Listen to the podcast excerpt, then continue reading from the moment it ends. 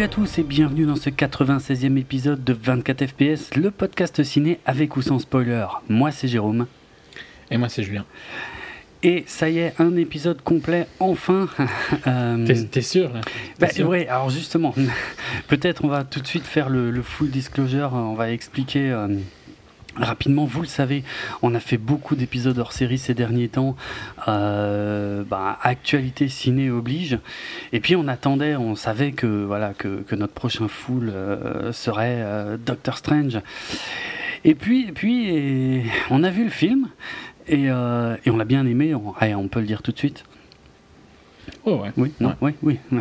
Non, Il y a des défauts, mais j'en parlerai après. C'est ça.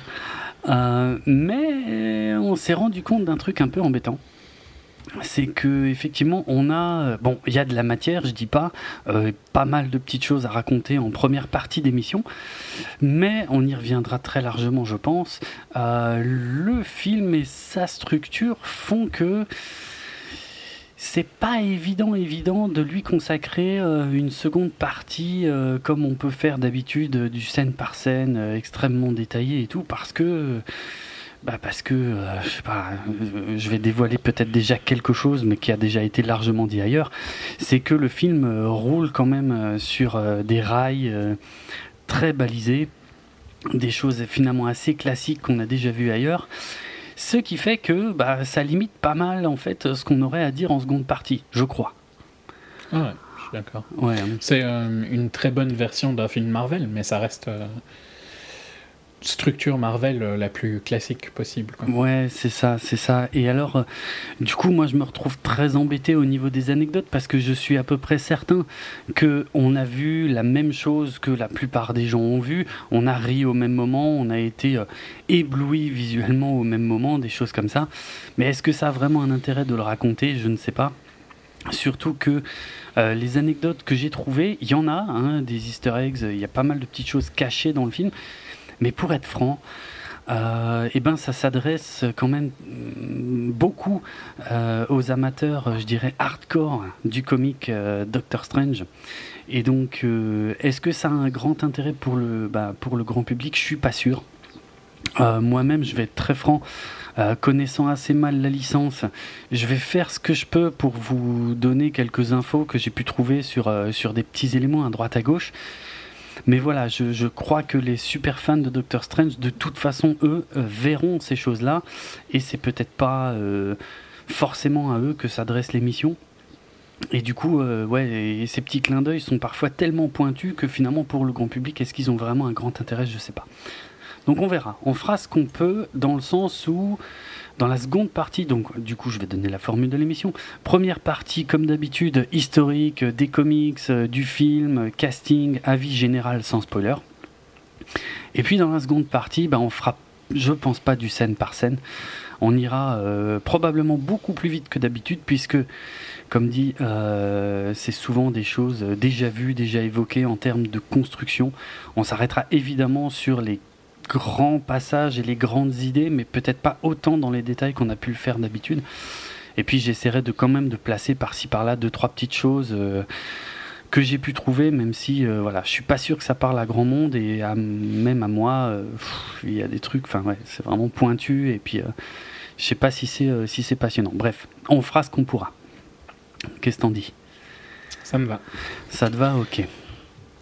Alors, euh, Doctor Strange, donc euh, de Scott Derrickson, c'est euh, le quatorzième film du Marvel Cinematic Universe. Et c'est le second film de la troisième phase du Marvel Cinematic Universe. Donc on va pas revenir sur le Marvel Cinematic Universe, vous le connaissez depuis le temps. On a déjà traité de toute façon absolument tous les films sans exception depuis, bah, depuis le début de la phase 2. Ouais. Euh, j'espère que je vais pas trop tousser pendant cet épisode, c'est pas aussi. évident. hein. Ouais. C'est pas le meilleur épisode de niveau santé. Non, non, on va un peu Euh, ramer de ce côté-là. 14ème hein, quand même. Quatre, Euh. ouais, et c'est énorme hein, quand tu penses. Ça commence à faire une saga assez impressionnante. Euh, mais ça se passe. Tu sais, un truc que je déteste dans les romans, ou en particulier dans les romans de fantasy et tout ça, Mhm. euh, c'est ce côté inaccessible parce qu'ils écrivent beaucoup trop. Oui. Euh, la majorité des livres de fantasy pourraient être coupés en deux ou en trois facilement, tu Oui, vois, oui. À, mon, à mon sens. hein. Et, euh, et tu gagnerais. Tu y gagnerais quelque chose. Et ici, je trouve qu'on arrive à la même situation où tu as intérêt à avoir été là dès le début, sinon c'est irrattrapable hein, maintenant. Ça devient, ça devient assez galère, ouais. Si Parce que tu dois taper des trucs bien pourris pendant longtemps. Oui. Enfin, pas pendant longtemps, mais il y a pas mal. mal de trucs. Il y a suffisamment de trucs pourris pour que ça te démotive bien de les regarder. Ouais, quand tu ouais. les as vus comme nous, au fur et à mesure, bah ça va, tu vois. Tu, Mhm. tu, tu, tu y survis. Mais j'imagine pas quelqu'un qui arrive euh, là maintenant dans, dans le MCU et qui peut, qui peut y rentrer. Quoi. Ouais. Après, je pense que la majorité des gens sont pas euh, complétionni- com- complétiste. complétistes comme nous. Quoi. Donc Mhm. euh, ça doit mieux aller, mais ouais, ça, ça commence à faire vraiment beaucoup. On est d'accord. Euh, Je commence par quoi? Je vais commencer par euh, le personnage dans les comics. Donc, euh, euh, encore une fois, hein, j'ai quasiment pas lu de comics Doctor Strange. euh, Je l'ai parfois vu dans des petits crossovers euh, avec d'autres persos, mais c'est vraiment pas. C'est ni un univers que je connais, ni un univers qui, pour être franc, m'attire énormément. Je suis là, ça n'engage que moi, hein, mais je suis pas super fan du côté magique, mystique en, comics. Je sais pas, bizarrement ça, ça passe pas top top. Bon, bref, on s'en fout. Euh, alors, le Doctor Strange a été euh, créé en 1963 par Steve Ditko. Steve Ditko, euh, un artiste de comics extrêmement célèbre, puisque l'année précédente, il avait donné naissance à Spider-Man. Donc je vous invite à réécouter nos vieilles émissions sur notamment Amazing Spider-Man 2 si vous voulez tout connaître des origines de Spider-Man. Donc euh, c'est vraiment Steve Ditko, euh, d'abord euh, tout seul en fait, qui a créé le personnage. C'était une, histoire courte en fait, de je crois 5 pages, un truc comme ça, qui, qui devait en fait s'inscrire dans un, magazine qui s'appelait Strange Tales. Et c'est d'ailleurs pour ça qu'ils l'ont appelé Strange. C'était en fait à, à cause du nom du magazine. Et euh, comment dire euh, bah, L'idée c'était vraiment de faire voilà quelque chose de totalement différent des autres super-héros, de partir dans des univers un peu plus euh, mystiques, un peu plus je sais pas, ni, ni franchement cosmique, enfin si un peu cosmique, mais un peu terre à terre, enfin un mélange des deux, bref, plutôt avec un côté également très inspiré forcément par la culture hippie de l'époque, puisque... Ouh, je vais en chier. Euh, puisque il est, euh, il est largement reconnu que euh, ben, euh, tout le côté visuel des comics Doctor Strange est largement inspiré par les visions qu'on pouvait avoir sous LSD à l'époque. Tout ça était très en vogue. hein. Alors je suis pas en train de créer, de, de, de traiter Steve Ditko de, de de comment de toxico mais enfin à l'époque de toute façon c'était pas comme ça qu'on voyait ça hein. c'était comme dit c'était très à la mode c'était des expérimentations d'ailleurs ils s'en sont pas mal défendus par la suite. Euh, ils ont plutôt euh, estimé chez Marvel que euh, finalement Doctor Strange était un peu en avance là-dessus. C'est vrai que hum, le mysticisme et tout a été très à la mode dans les années 60, et, mais chez Marvel, ils estiment qu'en fait, ils, ont été là un peu avant la mode avec Doctor Strange. Alors bon, après, je sais pas, hein, je sais pas quelle conclusion on peut en tirer. Est-ce que tout simplement Steve Ditko a commencé à prendre du LSD avant que ce soit la mode? Je, n'accuse personne, hein, mais c'est pas impossible non plus. Bref, en tout cas, c'était bien ancré dans son époque, quoi qu'il arrive. Et euh, qu'est-ce que j'ai encore comme anecdote? Ben Stanley, donc le, projet a été approuvé par euh, par Stanley à l'époque, qui euh, ensuite a, a rapidement euh, scénarisé euh, le personnage, donc toujours en compagnie de, de Steve Ditko. C'est pour ça que les deux sont mentionnés comme créateurs au générique du, du film. Et qu'est-ce que je pourrais dire encore Euh, ben, le L'origin story en fait de Doctor Strange n'a commencé à être développé que au bout de quelques épisodes, mais ça c'est très classique dans les comics. hein. D'abord on introduit le personnage et ses pouvoirs, et après seulement on explique comment il les a eus. Euh, et ah oui, et dernière petite anecdote. euh, à la base, ils voulaient l'appeler Mister Strange. Euh, et puis finalement, ils ont trouvé que c'était un peu trop redondant, euh, notamment euh, par rapport au Mister Fantastique des Fantastic Four. Donc du coup, mais vraiment au pif, ils se sont dit bon bah à la place de Mister, ça va être Docteur. Et puis c'est comme dit, c'est seulement après qu'ils ont écrit toute la backstory, comme quoi c'est vraiment un, un, docteur et que c'est pas un titre qui sort de nulle part je vais volontairement éviter justement de raconter euh, l'origin story du Doctor Strange dans cette première partie de l'émission, tout simplement parce que ben, c'est quand même une partie très importante du film que je spoilerai du coup pour ceux qui connaissent pas du tout, puisque le personnage est quand même vachement moins connu en Europe qu'il ne l'est euh, outre-Atlantique.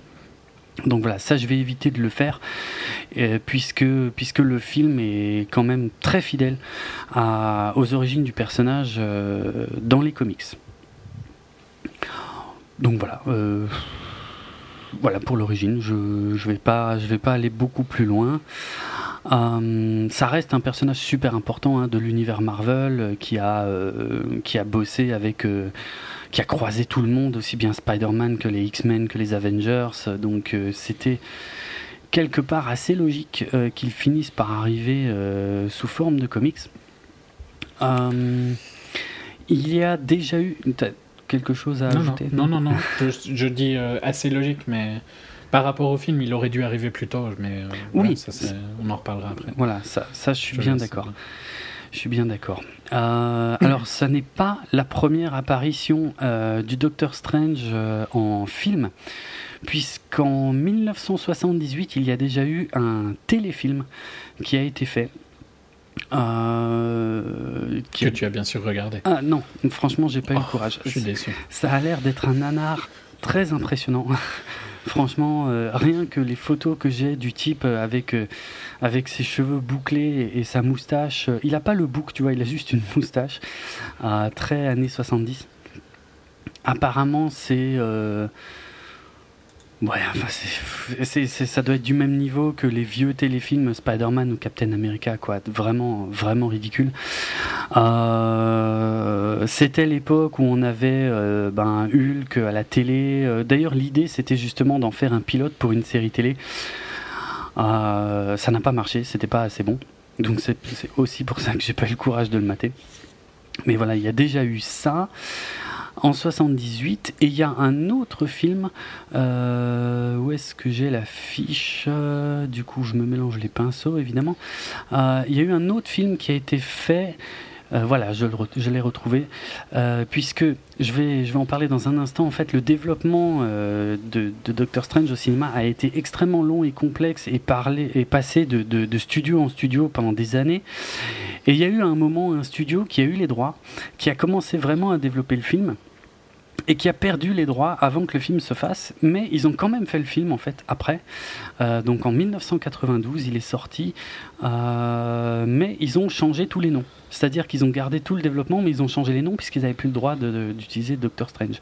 Donc ça s'appelle euh, Doctor Mordrid sorti en 1992 avec euh, Jeffrey Combs euh, dans le rôle du, docteur. Euh, Jeffrey Combs, c'est le, c'est le personnage qui est super bizarre dans comment s'appelle? Dans Fantôme contre Fantôme de Peter Jackson. Tu sais, je sais pas si tu vois, il y a un enquêteur qui est super chelou, qui est, qui est bourré de tocs, de choses comme ça. Ça me dit rien. C'est peut-être un peu vieux, ouais. Mais bref, voilà, c'est lui qui interprétait le, le Docteur Mordrid, donc qui, est une adaptation non officielle de Doctor Strange au cinéma, un film dont je n'ai absolument jamais entendu parler, euh, donc euh, qui a l'air d'être une belle merde également. Euh, bref. Alors justement, au niveau du développement, je vais essayer de faire cet historique le plus rapidement possible parce que ça va pas être évident, il y a eu beaucoup de, choses et de rebondissements. Donc, suite au téléfilm de 78. En ce qui concerne le cinéma, euh, les premières rumeurs d'un film Doctor Strange euh, sont apparues en 1986 avec un script écrit par Bob Gale. Bob Gale, c'est le co-scénariste, si je dis pas de bêtises, de Retour le futur. C'est bien ça. Voilà. Euh, le film ne, s'est jamais fait, on ne sait pas pourquoi. Ensuite, euh, ensuite euh, en 89, c'est un certain Alex Cox euh, qui a fait, bah, qui a notamment, alors je sais plus si c'est écrit ou réalisé, je crois que c'est réalisé, Sid et Nancy en 86. C'est l'histoire de Sid Vicious et, et Nancy ah Spungen. Ouais. Ok. Donc euh, lui en fait il a commencé à bosser en 89 voilà, sur une adaptation de, de Doctor Strange avec Stan Lee. Euh, donc euh, on y retrouvait des éléments assez classiques du personnage, hein, notamment en ce qui concerne les, les vilains et tout. Et le film a failli se faire chez le studio Regency. mais alors ça c'est un peu compliqué. Mais euh, les films Regency à l'époque étaient euh, distribués par Warner et Warner avait un conflit euh, commercial avec le merchandising Marvel. Du coup, le projet est passé à la trappe et ça ne s'est jamais fait. En 92, c'est Wes Craven, donc Wes Craven, Scream, euh, le premier Freddy, euh, ces choses-là, qui est engagé pour euh, écrire et diriger Doctor Strange pour un film qui doit sortir en 94 ou 95. ça va pas beaucoup plus loin puisqu'en 95 c'est David S. Goyer qui, a écrit un script pour Doctor Strange. Donc David S. Goyer, je le rappelle, euh, c'est aussi bien Blade, euh, la trilogie Blade, que la trilogie The Dark Knight, ainsi que donc en tant que scénariste, hein, ainsi que Dark City euh, et des choses comme ça. Donc le, on en a déjà parlé, hein, le meilleur et le pire. Ouais, ouais. Et très mauvais en tant que réel. Ah, absolument. Et mais pareil, on n'en entend plus vraiment parler. en 97, c'est la Columbia qui achète les droits du film avec un certain Jeff Welch euh, au scénario et des producteurs, bref, je vais pas citer tout le monde. En 2000, euh, Columbia abandonne euh, Doctor Strange. C'est un certain Michael Friends qui doit écrire le script et on parle de Stephen Norrington pour réaliser le film. Donc Stephen Norrington, c'est lui qui avait fait le premier Blade. D'ailleurs, que j'adore. En 2001, c'est Dimension Films qui euh, achète les droits et David S. Goyer revient au script en tant que scénariste et réalisateur. Euh, mais finalement, il a des problèmes, comment dire, euh, enfin, ça empiète sur son, sur son agenda. et puis, d'ailleurs, il avait fait des déclarations comme quoi il n'y aurait pas trop d'effets spéciaux créés par ordinateur à l'époque. Alors c'est quoi On est en 2001, c'est un peu bizarre comme déclaration, bref. Euh, je continue d'avancer. En 2001, c'est la Miramax qui achète les droits euh, à Dimension. Euh, puis en mars 2002, David S. Abandonne le projet. En 2005, euh, on annonce tout de même que le film euh, devrait sortir, euh, si j'ai bien compris, en mars de l'année 2005. alors qu'en 2004, eh ben, on sait qu'il n'y a toujours pas vraiment de script final euh, le président de Marvel de l'époque, Avi Arad, euh, Marvel Studio, attention, oui, euh, déclare que le projet ne va nulle part, qu'ils ne savent pas comment l'écrire, mais qu'ils y travaillent. En 2005, c'est la Paramount qui rachète les droits de Doctor Strange à Miramax, euh, puisque c'était, euh, c'était comment dire, c'était le début de ce qui est finalement devenu un peu le, MCU. Hein. C'était mhm. euh, Marvel qui commençait à vouloir produire ses propres à racheter ses produits, quoi. Voilà, c'est ça, c'est ça. donc, mais je crois que la du coup avait plutôt surtout acheté les droits de distribution. Enfin, c'est c'est pas d'une grande clarté. Euh, en mars 2009, donc du coup Marvel qui a de nouveau euh, le contrôle créatif du projet. Euh, donc en, 2009, je rappelle, on est au tout début du MCU. Hein, on a déjà eu le tout premier Iron Man. donc voilà, Marvel essaye de faire écrire Doctor Strange. En 2010, Euh, ils engagent deux scénaristes, Thomas Dean euh, Donnelly et Joshua Oppenheimer, pour écrire euh, Doctor Strange. Alors, ces deux-là, j'ai regardé leur filmo, c'est pas glorieux. Je connais pas grand-chose, à part le monstrueux remake de Conan le Barbare qu'ils avaient fait en 2011, qui était une merde sans nom. Donc, bah, c'est pas eux qui l'ont fait, qui l'ont écrit au final. Enfin, ils ont dû écrire quelque chose à l'époque, mais bon, bref.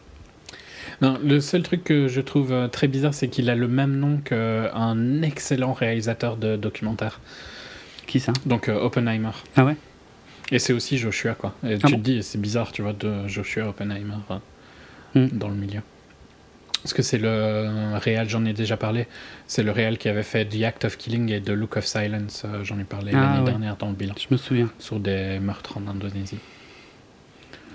Donc euh, moi, euh, quand j'ai vu son nom à la base, je me disais, oh, c'est euh, original, tu vois. Et puis mm. non, c'est pas la même personne. c'est pas le même.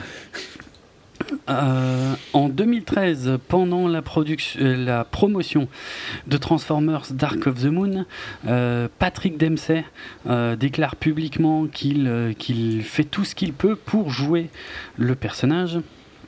Bon, au final, ce sera pas lui. et il fait des courses de voiture. Oui, c'est vrai. Euh, et puis début 2013, finalement, ça y est, on en arrive quasiment au projet final. C'est euh, Kevin Feige, donc l'actuel président de Marvel Studios, qui confirme que le Doctor Strange euh, apparaîtra d'une manière ou d'une autre dans la future phase 3 à l'époque du Marvel Cinematic Universe. Euh, après ça, euh, je sais pas. Après ça, il y a juste des rumeurs sur divers euh, réalisateurs, mais il n'y a rien de bon, il y a rien de fou. Enfin, en tout cas, c'est des noms qui me parlent pas, donc je sais pas si c'est important de les nommer. ce qui est clair, c'est que donc ben, Jonathan Evine, c'est le réalisateur de 50-50, ah qui était vachement sympa. Ah oui, je vois ce que c'est. Et d'autres films assez intéressants, Warm Bodies aussi, c'était lui. Ah, c'était lui. Donc, euh, lui, tu vois, pour le coup, il a une sensibilité qui est un peu différente. Euh, mais bon, au final, je peux pas. Autant, tu vois, Scott Derrickson, quand tu lis son nom, tu te dis. Enfin, moi, je m'en fous des films d'horreur, donc euh, ça me parle pas du tout. Euh, mais au final, il a réussi à faire un truc visuellement intéressant, donc euh, je peux pas vraiment me plaindre. On est d'accord, on est d'accord. donc, effectivement, dans la shortlist des réalisateurs apparaît un certain Scott Derrickson. Et donc, en, à mi-2014, c'est bien lui qui est confirmé comme réalisateur. Donc un petit coup d'œil vite fait à sa filmo euh, en tant que réal. Euh, bon, son premier truc, je sais pas ce que c'est, mais en 2000, il a fait Hellraiser Inferno. Euh, je sais pas si c'est le dernier Hellraiser, mais en tout cas c'est le cinquième Hellraiser et de ce que j'en sais, apparemment c'est loin d'être une merveille. allez, je peux faire un, un aveu très honteux. Je n'ai jamais vu un seul Hellraiser. J'ai honte. Je peux. Euh, quoique, apparemment, de toute façon, il n'y en a pas beaucoup qui valent le coup, mais quand même. Mais il y en a beaucoup plus, hein, par contre, des Hellraiser. Ouais, hein, il me semble qu'il y, y, en a. Euh, il y en a neuf et il y en aura bientôt un dixième. Oh putain, c'est pas croyable qu'il continue à faire ça. Mais il y a eu une grosse pause, hein, parce que le prochain c'est en 2017 et le ah dernier c'était en 2011. D'accord. Mais c'est euh, que du direct ou DVD. Hein, oui, les, tous les derniers, ouais, c'est clair, c'est clair. Il y a quasiment que Mais les... déjà celui de, de Derrickson. Ouais, ouais, ouais. Je crois qu'il y a quasiment que les trois premiers qui avaient un peu fait parler à l'époque, quoi. Depuis, euh, c'est euh, c'est vraiment passé sous le radar, quoi. En 2005, il a réalisé l'exorcisme d'Emily Rose, que je n'ai pas vu. Euh, donc on passe. Euh, moi je vais pas pouvoir t'aider parce que j'ai juste vu un de ses films. D'accord. En 2008, euh, il avait fait l'incroyable remake de Le jour où la Terre s'arrêta avec bah, Kenny, Reeves. et, et, Jennifer. Dans un casting parfait. Hein. ah oui, de, de... oui, oui, de mecs sans émotion et sans. Oui, ouais, c'est pas faux. Ah, c'était un bon casting. Mhm. Non, très mauvais, très mauvais film. Catastrophique, absolument catastrophique. Je ne comprends pas comment ils ont pu autant se chier euh, sur euh, ce remake d'un film de SF culte hein, de 1951, qui lui, par contre, est vraiment, vraiment excellent. Alors bien sûr, euh, faut le voir dans le contexte de l'époque, mais c'est un film très important de l'histoire de, de, la science-fiction avec, avec tous les parallèles évidemment qu'on peut faire sur la guerre froide. Mais ce remake était incroyablement nul et complètement à côté de la plaque. Euh, il s'était vachement rattrapé par contre en 2012 avec Sinister, euh, que j'avais trouvé euh, sympa.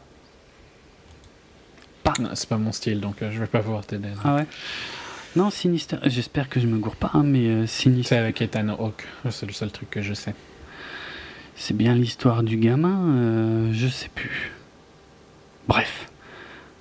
Ouais, je crois. Enfin bref, je sais plus. Il me semble que je l'ai vu et que c'était pas trop mal. Bon, ça avait fait un buzz monstre à l'époque. C'était peut-être pas à la hauteur du buzz, mais c'était. Euh, ouais. Mais ça fait partie de ces films qui chacun, un peu comme cette année avec Don Breeze et des trucs comme ça. C'est ça, c'est ça, tout à fait. En 2014. Par contre, c'était un des, euh, c'était un des premiers. Oui. Gros succès de Bloom. Hein, de Bloomhouse, ouais, tout à fait, tout à fait. Enfin, il y avait eu Paranormal Activity, je pense, un ou deux ans avant. Ouais. Mais. Euh, enfin, c'est l'explosion de du template euh, Bloomhouse. Euh, ça, ça, commence dans les années 2011-2012. Mhm, ouais. il était revenu en 2014 avec Délivre-nous du mal, un autre film d'horreur que je n'ai pas vu. Donc voilà, je ne peux pas en dire plus. Il a produit en 2015 la suite de Sinister que je n'ai pas vu non plus. Et donc euh, on en revient à Doctor Strange. Euh, assez bizarre hein, pour le coup. Bah, euh, on est quand même dans un, un réel de film vraiment de genre et pas comme pas vraiment de film indé comme ils ont l'habitude de prendre. ici, on est dans autre chose, quoi, je trouve. C'est un choix mm. assez, assez logique au final. C'est vrai, c'est vrai. Mais en fait, il a, euh, il voulait. Alors, c'est un énorme fan de Doctor Strange. Il voulait vraiment faire le film, et euh, il a révélé d'ailleurs récemment qu'il y, y, avait une compétition de réalisateurs assez dingue pour faire Doctor Strange. Et lui, il a vraiment milité pour le faire. Quoi. Il, il a fait, en fait, il a, il a pris de son propre pognon pour euh, écrire un, tout petit script, enfin un, mini traitement en fait juste d'une scène, mais qu'il a illustré avec ses propres, euh, enfin des storyboards, des concept art, et qu'il a même euh, donc euh, transformé en animatique. Donc c'est une scène, mais je vais pas la décrire, je sais laquelle c'est, hein. mais je dirais quand on fera la seconde partie, puisque elle se retrouve dans le film quasiment, enfin à l'identique, je saurais pas dire, mais en tout cas c'est vraiment ce qu'il a présenté à Marvel à, l'origine, qui est bien présent donc dans le dans le dans le résultat final. Et c'est effectivement pour ça euh, qu'il a, euh, qu'il a été engagé. Quoi. Il a vraiment fait ses preuves. Il a, euh, comment, il a, il a recontacté en fait quelqu'un avec qui il avait bossé sur Sinister pour pour écrire, coécrire le scénar, donc euh, un certain C. Robert Cargill. Robert Cargill. Ouais. Mais euh, Marvel avait des doutes quant à la date de sortie du film, euh, surtout si Derrickson restait en tant que co-scénariste du film. Donc ils ont préféré que Derrickson reste en tant que surtout réalisateur. Ils n'ont pas pris Cargill pour écrire le script et ils ont donc engagé John Spates pour euh, réécrire le script euh, à sa place. Euh, qu'est-ce qu'il a écrit John Spates? Je suis en train de regarder vite fait, mais oh mon dieu, Prometheus. Il n'a pas fait grand chose en fait. Il a fait The Darkest C'est un peu le. Enfin, c'est pas choquant. Quoi. Ouais, non, c'est clair. Il a des gros projets qui arrivent avec, avec le reboot de la momie, la suite de Pacific Rim et puis le nouveau Van Helsing. Mais à part ça. Passengers avec euh, Chris Pratt. Ouais, Passengers qui sortira à la fin de l'année avec euh, Chris Pratt et Jennifer Lawrence. Mais c'est vrai qu'il n'a pas grand chose euh, à son actif.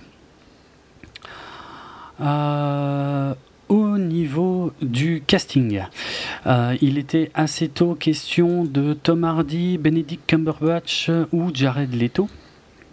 Ainsi que. ça va, être le, ça va être le feeling, hein, de toute façon, parce qu'ils ont mis un peu tous les acteurs qu'ils pouvaient. ouais. Euh, ainsi qu'Edgar. Non, mais leur shortlist est un peu ridicule, quoi, parce qu'il n'y a, même, a pas de logique. Non, c'est des acteurs qui n'ont strictement rien à voir. Hein. Tom Hardy, Cumberbatch, Leto, et ainsi que Edgar Ramirez, dont on a parlé il n'y a pas longtemps. Hein. C'était euh, Jésus dans l'incroyable remake de. Euh, Trou de mémoire. Oui. Moi aussi. Ben Je sais de quoi tu parles. hein, mais- Ben. Euh, Edgar Ramirez, qui était aussi donc l'excellent Xerxes dans, dans 300. Euh, bref, euh, donc il y a, il y a eu, en fait, c'est surtout en, donc c'est quoi, on, est, on doit être en 2014, il y a commencé à y avoir des rumeurs comme quoi euh, Joaquin Phoenix était en négociation pour jouer le personnage. Alors je sais pas toi, mais moi j'y ai jamais cru. Non, moi non plus. Il Mm. est beaucoup. À mon avis, il est pas facile déjà. Oui, Euh, bah oui. De toute façon, c'est globalement pour ça qu'il a pas pris le film. Et puis, enfin, je, je le vois pas aller là-dedans, quoi. Je pense qu'il il est satisfait de ce qu'il fait ailleurs. C'est ça, mais c'est exactement ça, c'est-à-dire qu'il a finalement estimé qu'il y avait trop de, de contraintes, on va dire, qui, qui allaient euh, bah, à l'encontre de justement de son instinct euh, sur la façon de, construire un personnage, enfin bref. euh, non mais jamais de la vie je voyais Joaquin Phoenix dans une franchise Marvel, enfin c'est tellement pas sa façon de bosser.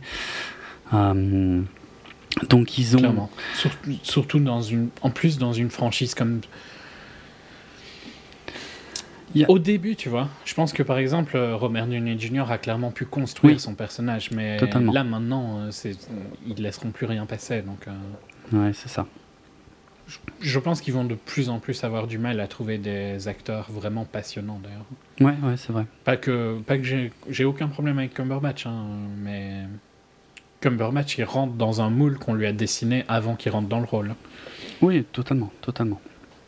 Euh, bon, après, il y a de nouveau eu euh, une espèce de shortlist.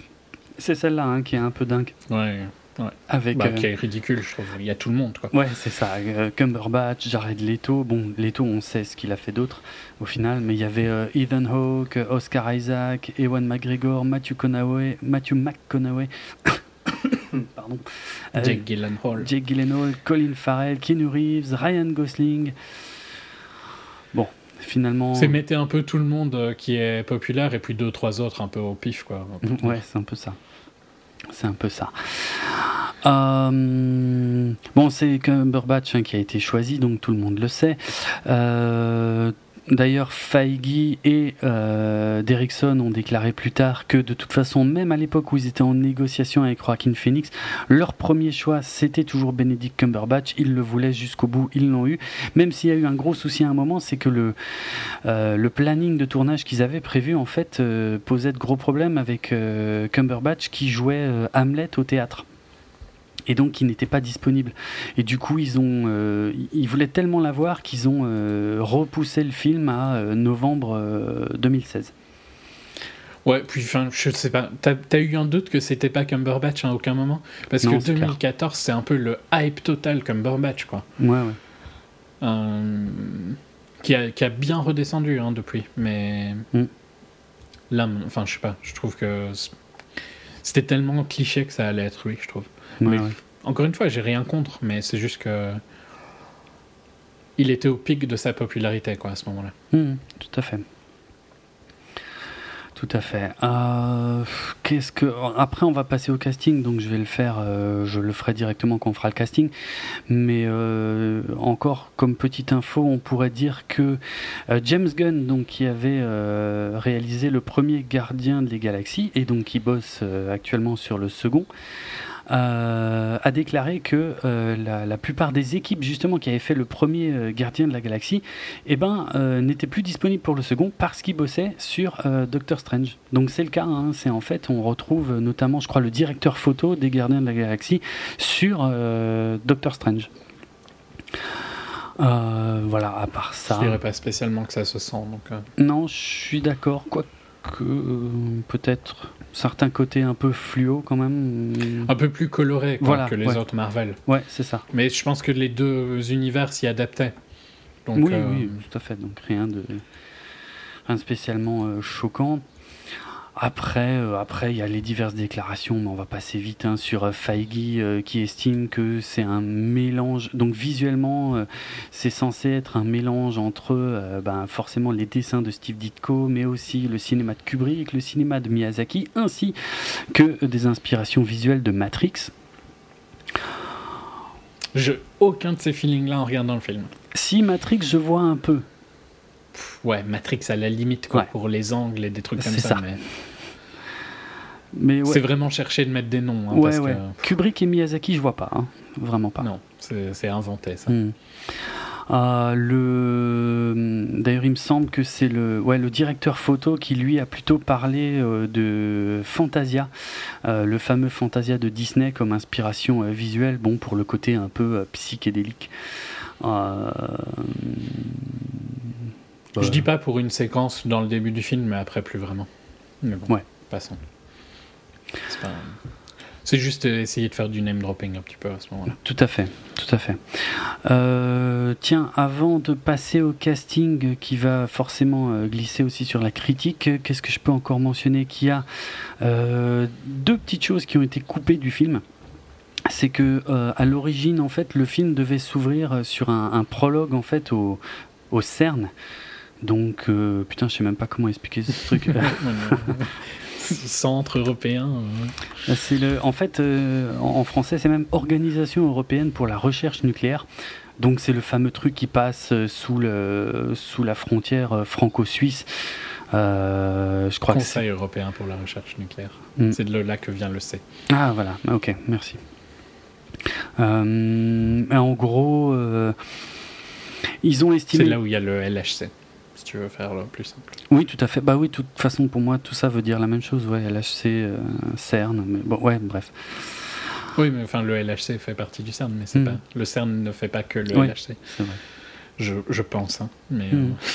Euh, non, non, c'est pas assez. Mais je vais le visiter euh, dans dans un mois à peu près. C'est vrai. Donc, Génial. Je pourrais te le dire après. Ah, la chance, moi j'aimerais trop aller là-bas. Mais c'est, tu peux, hein, il y a des visites. Ah, je sais. Enfin, faut y aller, quoi, c'est tout. Ouais, il faut juste y aller. Ouais. C'est même pas payant euh, les visites. Ah bon? C'est pas pour ça que j'y vais, hein, mais euh, D'accord. pour l'anecdote, c'est même pas payant. J'y vais parce que j'ai l'occasion et que ça me tente, mais voilà. Ok. Ok, pas mal. Euh, et ouais, donc le film, en tout cas, devait s'ouvrir sur une scène là-bas, donc qui devait apporter un côté très scientifique au film. Et finalement, ils ont jugé que que c'était un peu hors sujet, donc ils ont viré euh, la scène. Et il y a autre chose en fait, il y a aussi une scène qui devait euh, introduire un tout petit peu le, personnage de Strange euh, dans sa jeunesse avec la perte de sa sœur, qui a d'ailleurs été filmée, hein, parce y a une gamine qui a été castée, ils ont tourné des scènes et tout, et c'est pareil, ça, ça a été dégagé du montage parce que pour des questions de longueur, je crois. Euh, tournage euh, rapidement, euh, bon bah il y a du, ils ont tourné au Népal, ils ont tourné à, New York, ils ont tourné à Hong Kong, bon tout ça ça se voit dans le film, donc rien de spécial. Et il y a eu du, quelques séances de reshoot qui ont été faites en, je sais plus trop quand, en 2015, peut-être même début 2016. Euh, avec notamment Dan Harmon qui n'est pas crédité dans le film, donc Dan Harmon, hein, le créateur de Community et co-créateur de, Rick and Morty, euh, qui a été engagé en fait pour réécrire euh, quelques dialogues et leur apporter un petit peu d'humour et de légèreté. Mais visiblement, son impact n'a pas été suffisant pour qu'il soit crédité dans le film. Il y a beaucoup qui se marraient pendant ma séance. Je sais pas si c'était pareil dans la tienne, mais. J'étais pas spécialement d'accord avec les moments où il rigolait, quoi. Ah bon? Mais bon. Bah, enfin, c'était ok, quoi, tu vois, mais c'était pas. Euh, ouh, je me marre euh, à haute voix, quoi. Ouais. Mais c'est des détails. Ok. Je, ouais, parce que là, je vois pas du tout. Non, mais j'en parlerai plus pendant les spoilers, quoi. Je vais pas dire des scènes spécifiques. D'accord. Bon, le film sort en 3D. Euh, il y a aussi des scènes qui ont été tournées en IMAX, mais ça, euh, tout ça, on passe dessus. Tu l'as vu en 3D non, mais il paraît que j'aurais dû. Mais bon, ouais. Ben, je, ouais, à la, à la vision de certaines scènes, je me dis que c'est vrai que ça aurait peut-être apporté quelque chose, pour une fois. C'est vrai. De, pour, le, pour le coup, c'est vrai que j'ai entendu pas mal de critiques qui, disent de, qui disent de le voir en 3D. Mais euh, mmh. Je pouvais le voir en 2D, je l'ai vu en 2D. Et euh, pour finir vraiment sur la partie euh, technique, c'est Michael Giacchino, dont on a déjà parlé plusieurs fois, euh, qui a bossé sur la musique du film. J'ai un doute, mais je, je crois que c'est son premier Marvel, mais j'ai un doute. Mais je crois quand même que c'est son premier Marvel. Parce qu'il a fait, il a fait les Star Trek, il a fait John Carter, Jupiter, Jurassic World, Zootopia. Ouais, je pense bien que c'est son premier. hein. Ouais, hein, c'est son premier euh, Marvel. Ok. Le casting. Alors, je remonte parce que j'ai évidemment pas tous ces noms en tête, je m'en sortirai jamais. Donc, euh, Bénédicte, oui. Ouais. Non, non, bah voilà, déjà Cumberbatch. quoi. Ouais. Cumberbatch, bon, bah, dans le rôle de Stephen Strange. Euh, je sais pas quoi dire, euh, il est bien. Bah, il, il est bien, mais euh, Voilà. lui ont fait un moule Tony Stark 2.0, quoi. Donc euh, c'est le, le même euh, template de perso euh, Ouais. ultra intelligent euh, ce- qui veut sauver euh, le monde. Je mets des guillemets à monde, tu vois, mais qui a cette. euh, c'est ce. C'est même pas. Un, ouais, c'est un ego surdimensionné, quoi, qui pense qu'il peut tout contrôler. Mhm. Euh, je dis pas que Cumberbatch le joue bien, ce perso-là. Je trouve qu'il est bien casté. Donc Ouais. euh, voilà. Mais je trouve qu'il n'y a rien d'original dans sa performance non plus. Non, Il f- non. Et je pense que d'ailleurs, c'est pour ça que la majorité des gens aiment bien ce film. C'est parce qu'ils font ce qui marche le mieux dans le MCU, c'est Tony Stark. C'est Et vrai. il reprend le même style de. Le même... Ouais, vraiment le même style de jeu. Ouais, ouais. Bon, le- le- les, les persos sont pas exactement identiques. Hein. Non, mais ils sont quand même fort proches dans leur ah, mentalité. très très proches dans la construction du personnage, dans le parcours du personnage. Ça, c'est clair. L'origine story est quasiment la même. Ouais, ouais, c'est vrai. Mais euh, bon, je sais pas. Moi, je le trouve bien. On va dire, j'y crois. J'y crois à son personnage. Je crois à son évolution. C'est ça le plus important finalement. Je suis d'accord avec toi, à part deux, trois scènes qui posent problème par rapport à la temporalité du film, dans le sens où ces scènes-là ne poseraient pas problème si elles étaient, si le film se passait avant Avengers. Ah, mais ça, on Par en contre, reparlera. elle pose problème. Ouais, on en parlera dans les spoilers. Je suis d'accord avec toi, mais elle pose problème à partir du moment où ah, le monde d'Avengers existe et il a une mentalité qui ne peut pas, qui peut pas avoir par rapport au monde dans lequel il vit. Mhm.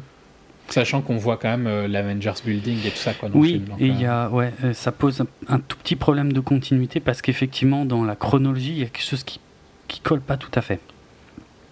Je suis d'accord. Mais effectivement, le, le film ne le montre pas. Il a, un, il a un rent à un moment hein, quand il arrive. euh,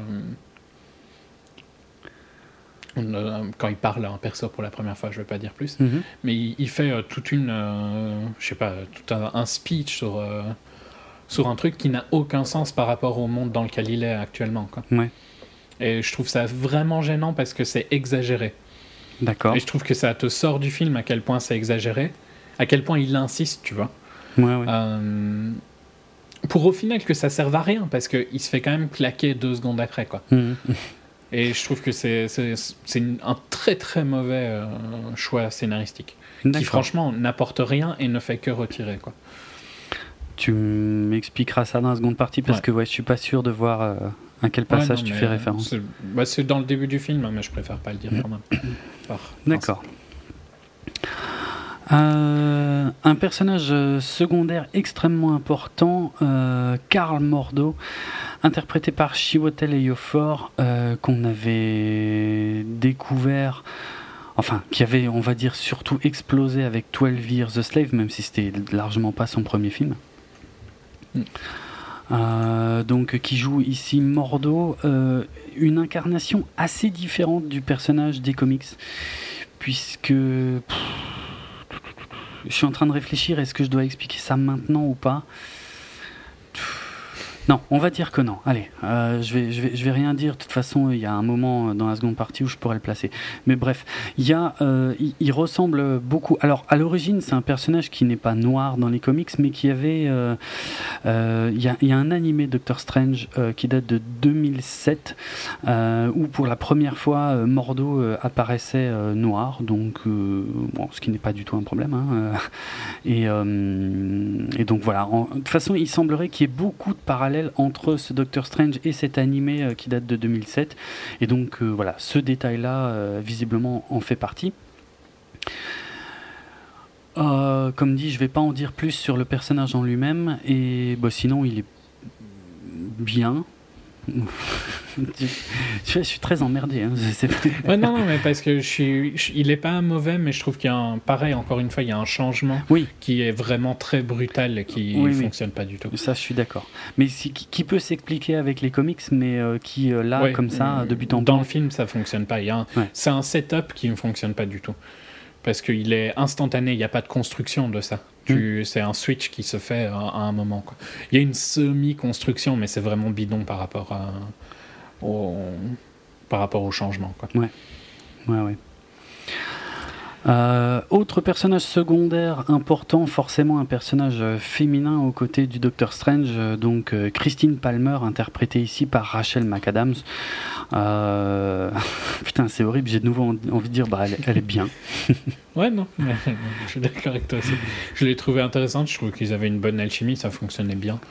mais après, c'est un, un, personnage qui ne vit que quand même par Strange, hein. il n'a pas de personnalité, donc. Mm. Voilà quoi, j'ai pas grand chose à dire de plus. Elle joue bien. Hein, ah, elle joue bien. Ouais, on est d'accord. Euh, je vais ensuite passer à Mads Mikkelsen dans le rôle de Caecilius. Euh, donc pareil, je vais pas trop en dire sur le personnage parce que c'est dans le film, quoique. C'est de l'ouverture hein, quand même. Ouais, c'est dans l'ouverture et puis surtout il y a un élément qui va faire que même dans cette première partie, j'estime que c'est quelque chose qui a été dévoilé avant le film, donc que ce n'est pas forcément un spoiler. Pour faire simple, c'est le méchant. Euh, par contre, j'en dirai pas plus sur forcément. Euh, quoique. Bref, c'est le méchant. Euh, pareil, c'est un, un archétype de méchant assez classique.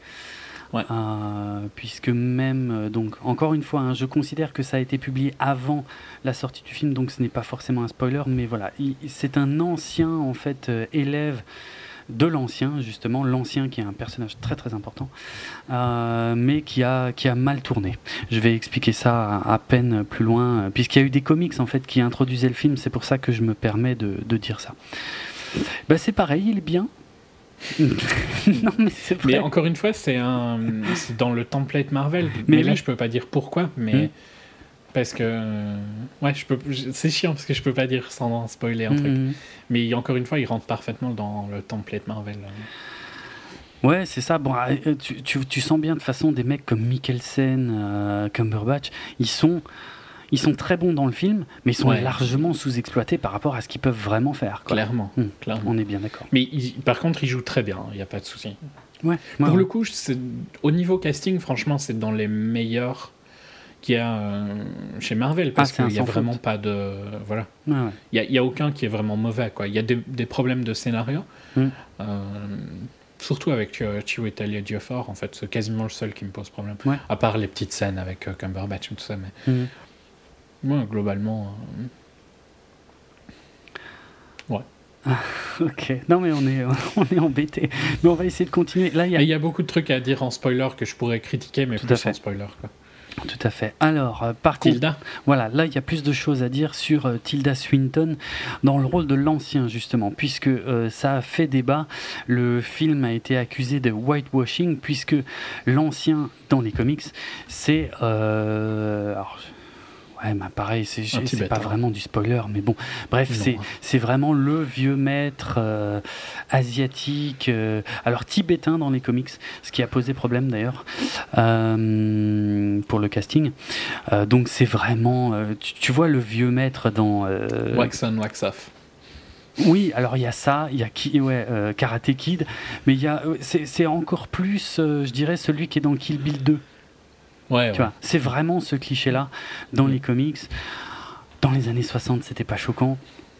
Euh, maintenant, euh, en soi, c'est pas du tout un problème d'avoir un acteur asiatique euh, qui joue un personnage tibétain, sauf que sauf que le marché chinois est devenu très très intéressant pour les gros studios hollywoodiens.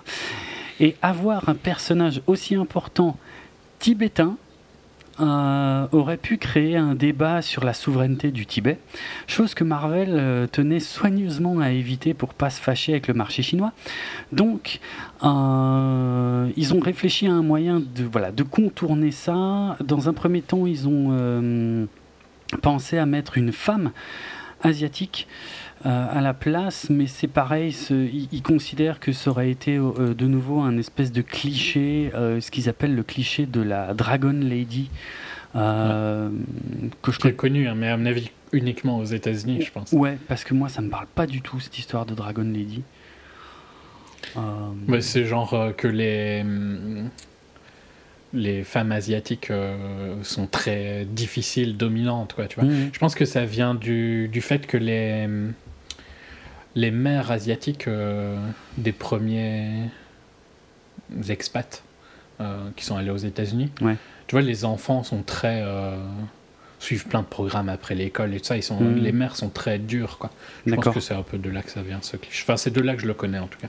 Après, je sais pas s'il y a une autre, une autre origine, mais... Ok.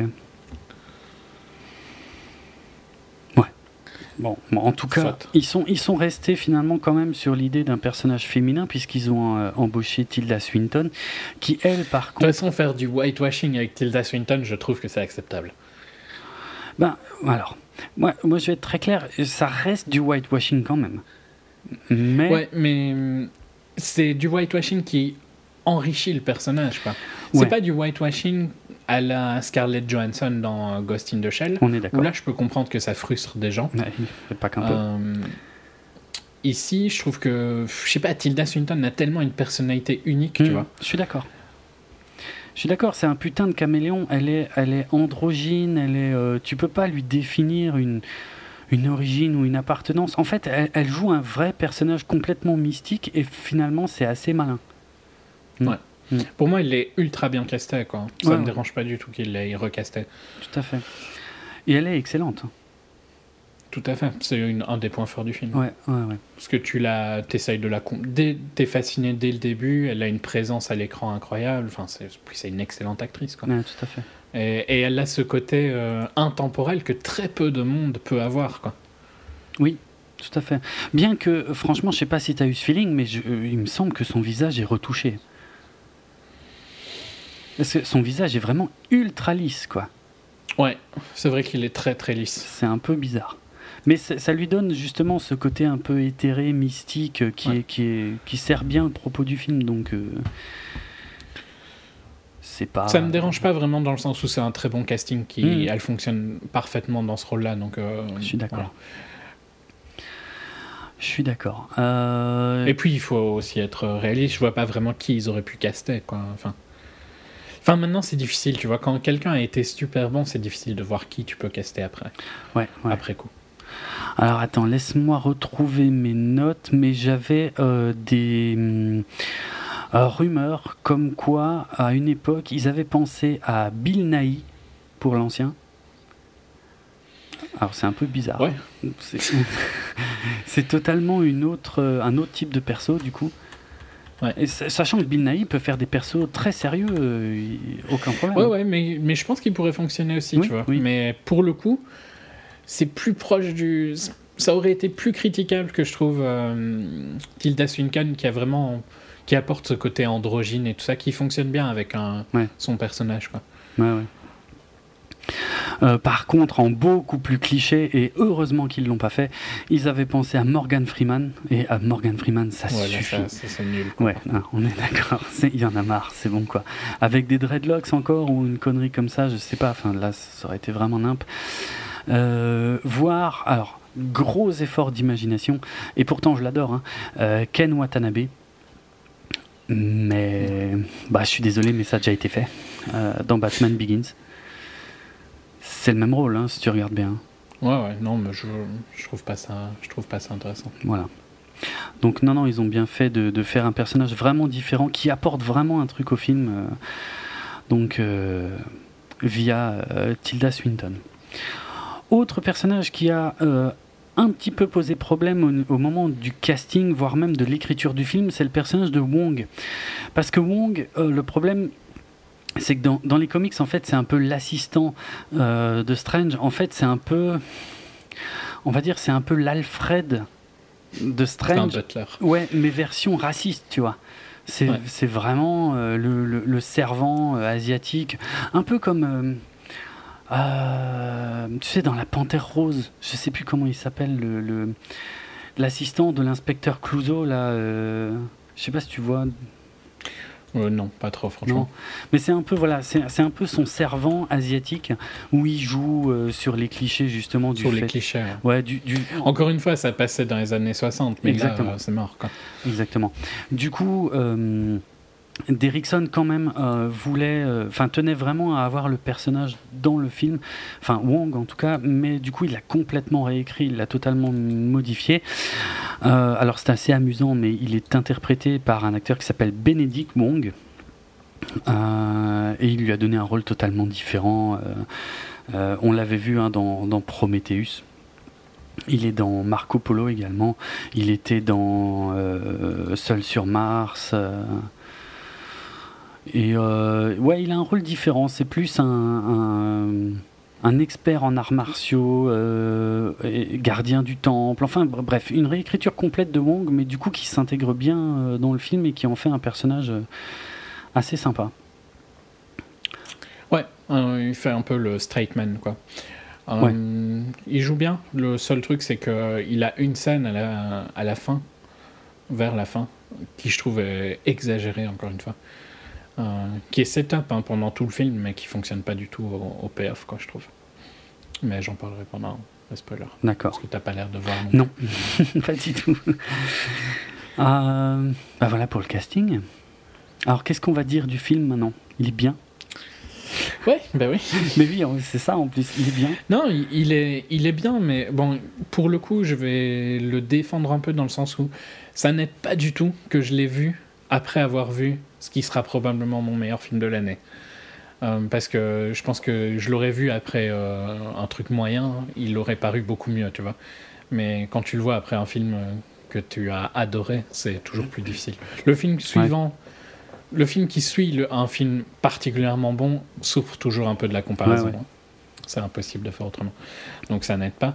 Euh, J'ai trouvé que c'était bien, mais ça mérite pas non plus les critiques dithyrambiques que j'en entends. On quoi, est bien d'accord. C'est ultra, ultra, ultra dans le template Marvel. Il n'y a aucune originalité Non. comme il y en avait dans Guardians ou même dans Ant-Man.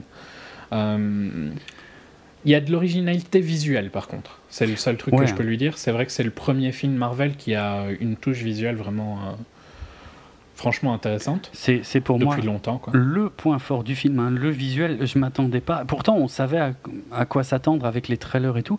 Et pourtant, c'est vraiment classe. hein, Ça rend super Ouais, bien. Ça, ça rend donne, très très bien. ça donne une vraie identité au Bah, en fait, film. pour moi, ça sauve la deuxième partie du film que j'ai pas trouvé super intéressante. Ah ouais? Ouais.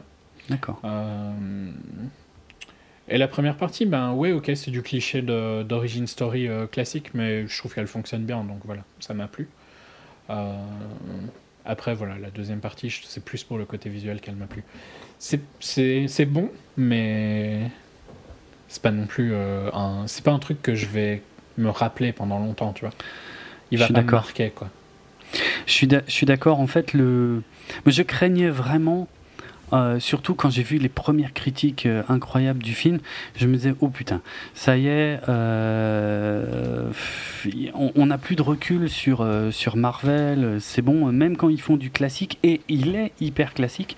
Il est beaucoup plus classique que, franchement, quasiment tous les derniers. hein. Oui, ah oui, oui. Ah, ça, ça aurait été un film de phase 1 euh, sans problème. Ah, mais il serait mieux dans mais la ça façon devrait. Mais en fait, le, ouais, il y a, il y a un truc, il y a une temporalité qui est mal expliquée dans le film, mais clairement, je pense qu'on peut dire que une bonne moitié, la première moitié du film se déroule pendant la phase 1. Sinon, c'est pas possible. Mais ça, mais ça crée quand même Ok, des si par contre je suis d'accord avec toi que si ça se passe comme ça, alors il y a plus de sens sur certains trucs que je vais critiquer. Normalement, ouais. hein. Ok, je l'ai pas vu comme ça, sincèrement. C'est- Mais euh, pas con. Mais, parce que c'est des choses que j'ai lues, moi non plus, hein, j'ai pas vu. Le, le temps passe très vite dans le film, on n'a pas l'impression que ça se déroule vraiment Mais je trouve sur que ça années. pose quand même un peu problème alors dans le sens où j'ai un peu peur de dire plus euh, hors spoiler, tu vois, mais Mm.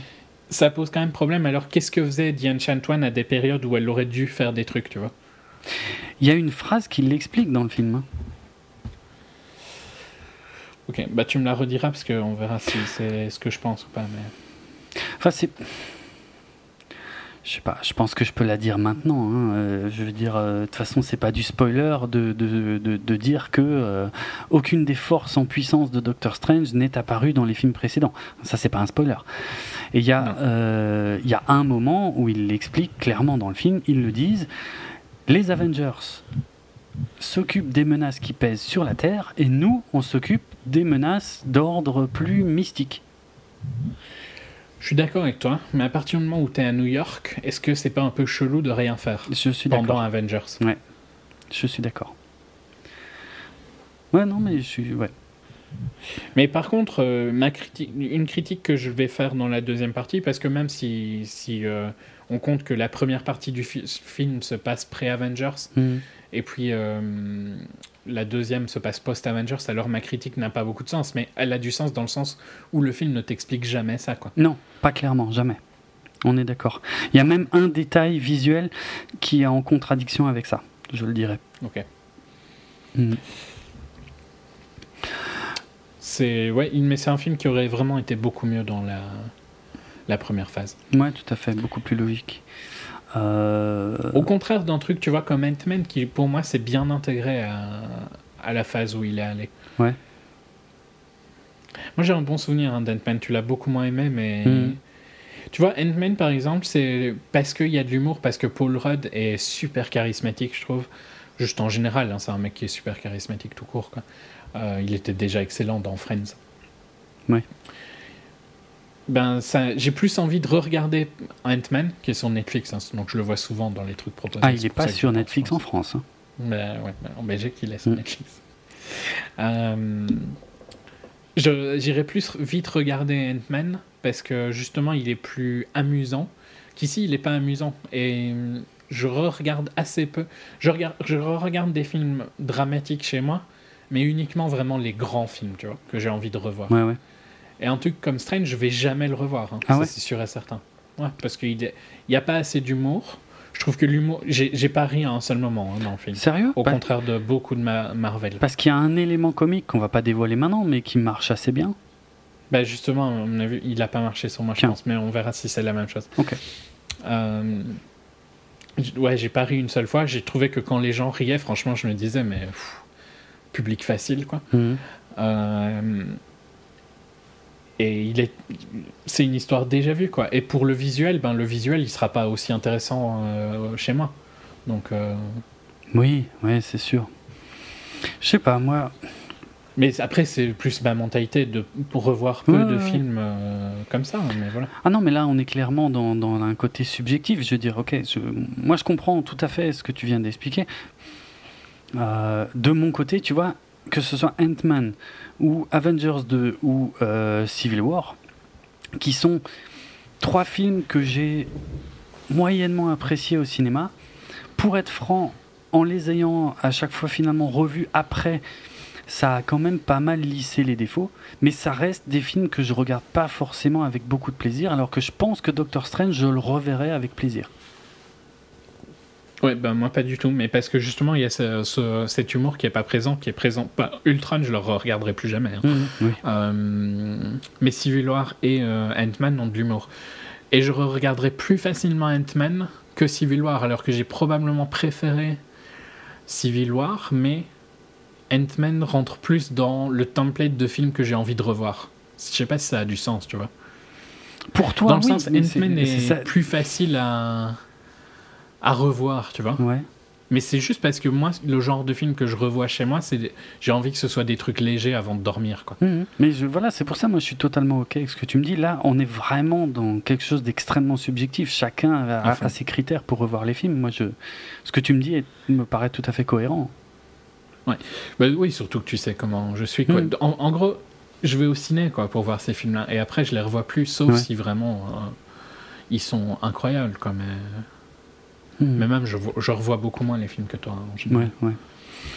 Non, mais du, voilà, pour revenir vraiment sur Strange, sur son contenu, ah, visuellement, je trouve qu'il a vraiment un truc nouveau. J'avais peur que ce soit du rip-off de, euh, euh, de Inception, euh, de, de choses comme ça. Non, ouais. C'est pas le cas. Il y a un petit côté, Ouais, c'est obligé que tu forcément. penses à Inception, mais. Mais pas tant que ça. Ils, ils- ils Non. sont arrivés à faire un truc différent. Et tous les trucs hyper mystiques ont une vraie identité visuelle qui est classe. Et le, le film en est vraiment plein, plein, plein. Il y en a tout le temps. Euh, Enfin, en tout cas. Et même ce qui pourrait paraître vraiment con, tu vois, les... des acteurs qui bougent euh, leurs mains dans le vide, euh, ça peut paraître très vite très Ouais. con. Et ils arrivent à, rendre ça assez visuellement intéressant. ça rend super euh, bien. Et c'est vrai que Pour ça. le coup, vraiment, c'est c'est un, un bel, euh, un bel accomplissement euh, visuellement parlant. Mhm, mhm. Et voilà, bon, le parcours. Moi, j'ai toujours, j'ai jamais caché euh, être fan des origin story. Donc celle-là, elle, non, mais moi aussi, j'aime bien les Voilà. story.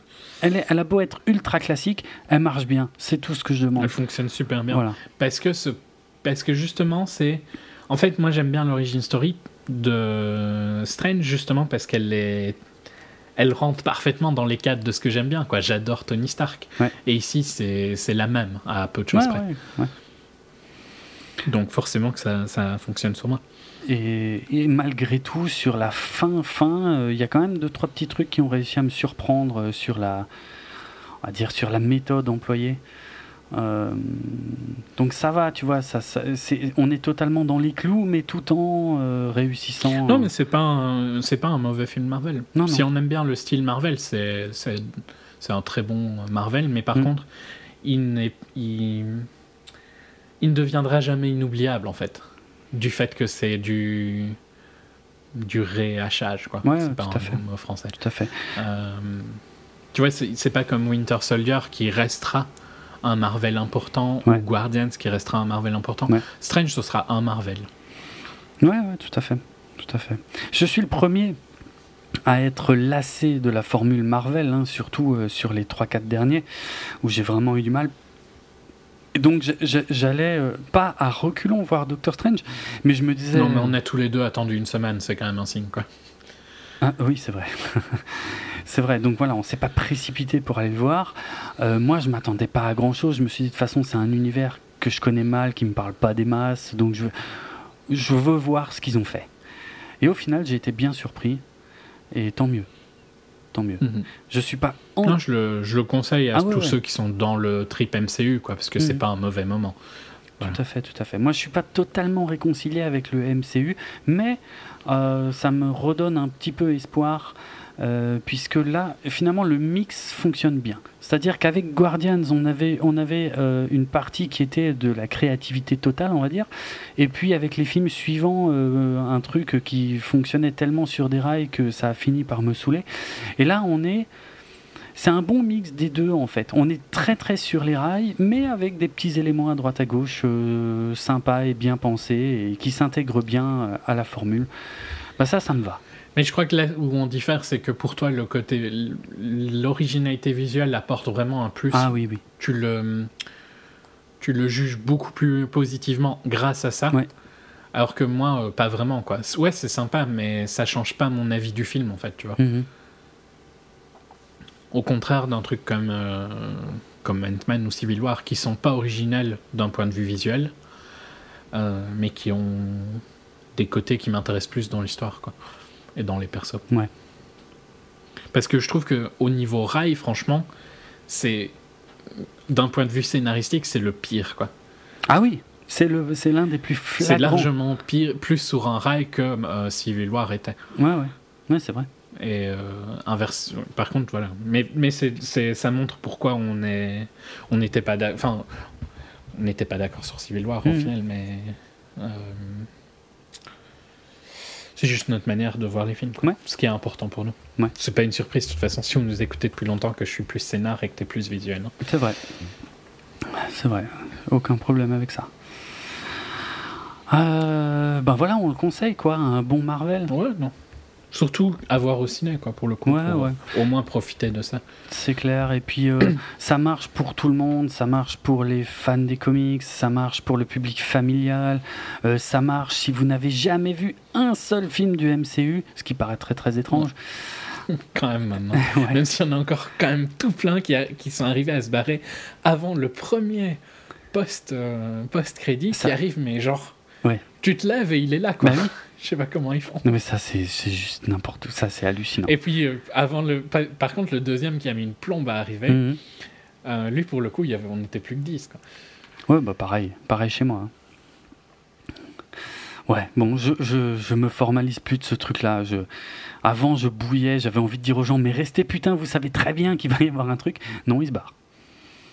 Mais je me demande. Mais ils s'en foutent, hein, peut-être. Mais hein. je- franchement, je suis sûr qu'il y a une immense partie, il y a facilement 75% du public des films Marvel qui n'ont jamais vu les scènes post-crédit.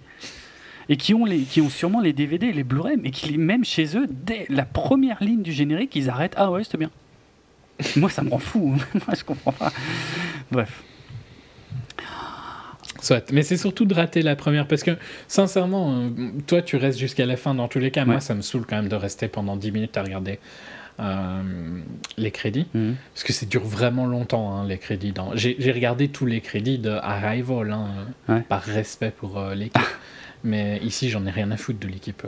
c'est- pas. euh, c'est pas un, euh, une œuvre pour moi, tu vois, Doctor Strange. Oui, C'est un- c'est un produit. Euh, et pour- et- mais donc je préférerais qu'ils mettent euh, que des post-crédits, tu vois, et qu'on arrête avec les after-crédits, dans le sens où une rapide, tu vois, après le début des crédits. Mhm. Je préférerais qu'il y ait que ça. Mais ceux qui ratent celle-là, je trouve qu'il faut vraiment le vouloir, quoi, pour le coup. Ouais, c'est clair. C'est clair. Soit. Bon. Dernière chose, euh, attends, je regarde si j'ai pas encore quelques petites anecdotes qui traînent sans spoiler. Je crois que j'en ai. Où êtes-vous Euh, Bon, ça c'est du spoiler. Euh, ah tiens, l'apparence du Doctor Strange dans les comics a été euh, calquée sur celle de l'acteur Vincent Price. Euh, tu vois qui c'est, je pense. Mhm. Voilà. Donc euh, voilà, euh, j'espère que je dis pas de conneries en disant que c'est un grand acteur de la Hammer. En fait, je sais pas si c'est la Hammer ou si c'est les films de monstres d'Universal, mais enfin, c'est un peu cet univers. Et puis même si vous n'avez pas la moindre idée de qui est Vincent Price, vous connaissez forcément sa voix puisque c'est euh, lui qu'on entend, euh, c'est la voix off qu'on entend dans le morceau euh, Thriller de Michael Jackson. Euh, Qu'est-ce que j'ai d'autre? Tilda Swinton. Ah ouais, tiens, ça c'est marrant. Les, les enfants de, Til- de Tilda euh, Swinton ont travaillé euh, sur le film, euh, mais du côté technique. En fait, sa fille était au costume et son fils était au design des planètes. Euh, tiens, le personnage de Mordo, euh, euh, il y a eu des rumeurs comme quoi ça aurait pu être Gary Oldman ou Mads Mikkelsen. D'ailleurs, il y a eu une époque aussi où Mads Mikkelsen était pressenti pour incarner le docteur euh, lui-même. Mhm. Que aurait pu fonctionner, fonctionner aussi. hein, Ouais. mais- Ouais, ouais, tout à fait. Euh, Qu'est-ce que j'ai encore? Non, ça c'est du spoiler. Et puis euh, Rachel McAdams, tiens aussi, euh, était à l'origine totalement contre le fait de jouer dans les films Marvel, jusqu'à ce que ceci cartonne. Hein, je simplifie, mais en gros c'est ça. Euh, puisque euh, apparemment à l'époque de hum, Iron Man, donc le tout premier Iron Man, elle était le premier choix de John Favreau pour euh, incarner Pepper Potts. Oh, comment ça aurait été trop excellent. Avoue, quoi. Elle est, elle est Ouais. tellement plus attachante, quoi. Parce que moi, un des trucs qui me saoule dans Iron Man, c'est que je peux pas croire qu'il supporte cette meuf. Excellent. ok. Euh, je sais pas, moi j'ai- j'aime bien Pepper, donc. euh, Mais je, je suis sûr que mon image de Pepper est hum, abîmée par euh, Gwyneth Paltrow euh, dans la réalité, quoi. Oui. Qui est insupportable. Mm, Ok. Ouais, non, parce que moi je la vois telle qu'elle est dans les films et je la trouve euh, rigolote. C'est pas facile de séparer. hein. Probablement. je sais pas, je ne la connais pas personnellement. Non, mais enfin, je la connais pas personnellement non plus, mais c'est connu qu'elle est vraiment euh, chiante, quoi. Ok. Donc, euh, c'est bizarre parce qu'il y a des cas où je sépare beaucoup plus facilement. hein. On en parlera dans pas longtemps dans un futur épisode Ouais. probablement. Où j'arrive plus à, à oublier. Mais je sais pas. Je pense qu'elle a pas, elle a pas suffisamment de talent pour que je passe outre. D'accord, c'est très violent. Ouais. Ok. Allez, dernière chose que je vais mentionner avant de passer à la partie. Ah, quoique, non, tu sais quoi, je, vais, je ferai ça au début de la partie spoiler. Puisqu'il y a trois comics en fait, qui ont été publiés euh, avant la sortie du film, mais. Alors, ils ne dévoilent rien sur Strange lui-même, mais euh, deux, trois petites choses sur euh, les personnages secondaires.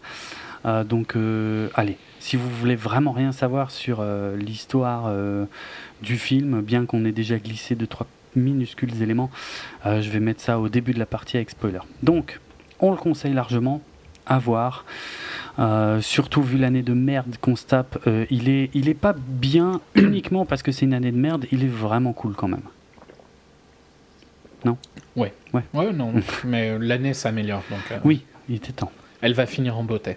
Ok, cool. Il était temps, encore une fois. Bon, on est prêt pour la partie spoiler? En plus, je crois qu'on n'est pas trop mal niveau timing. Ouais, allez. Euh, c'est parti pour le signal sonore.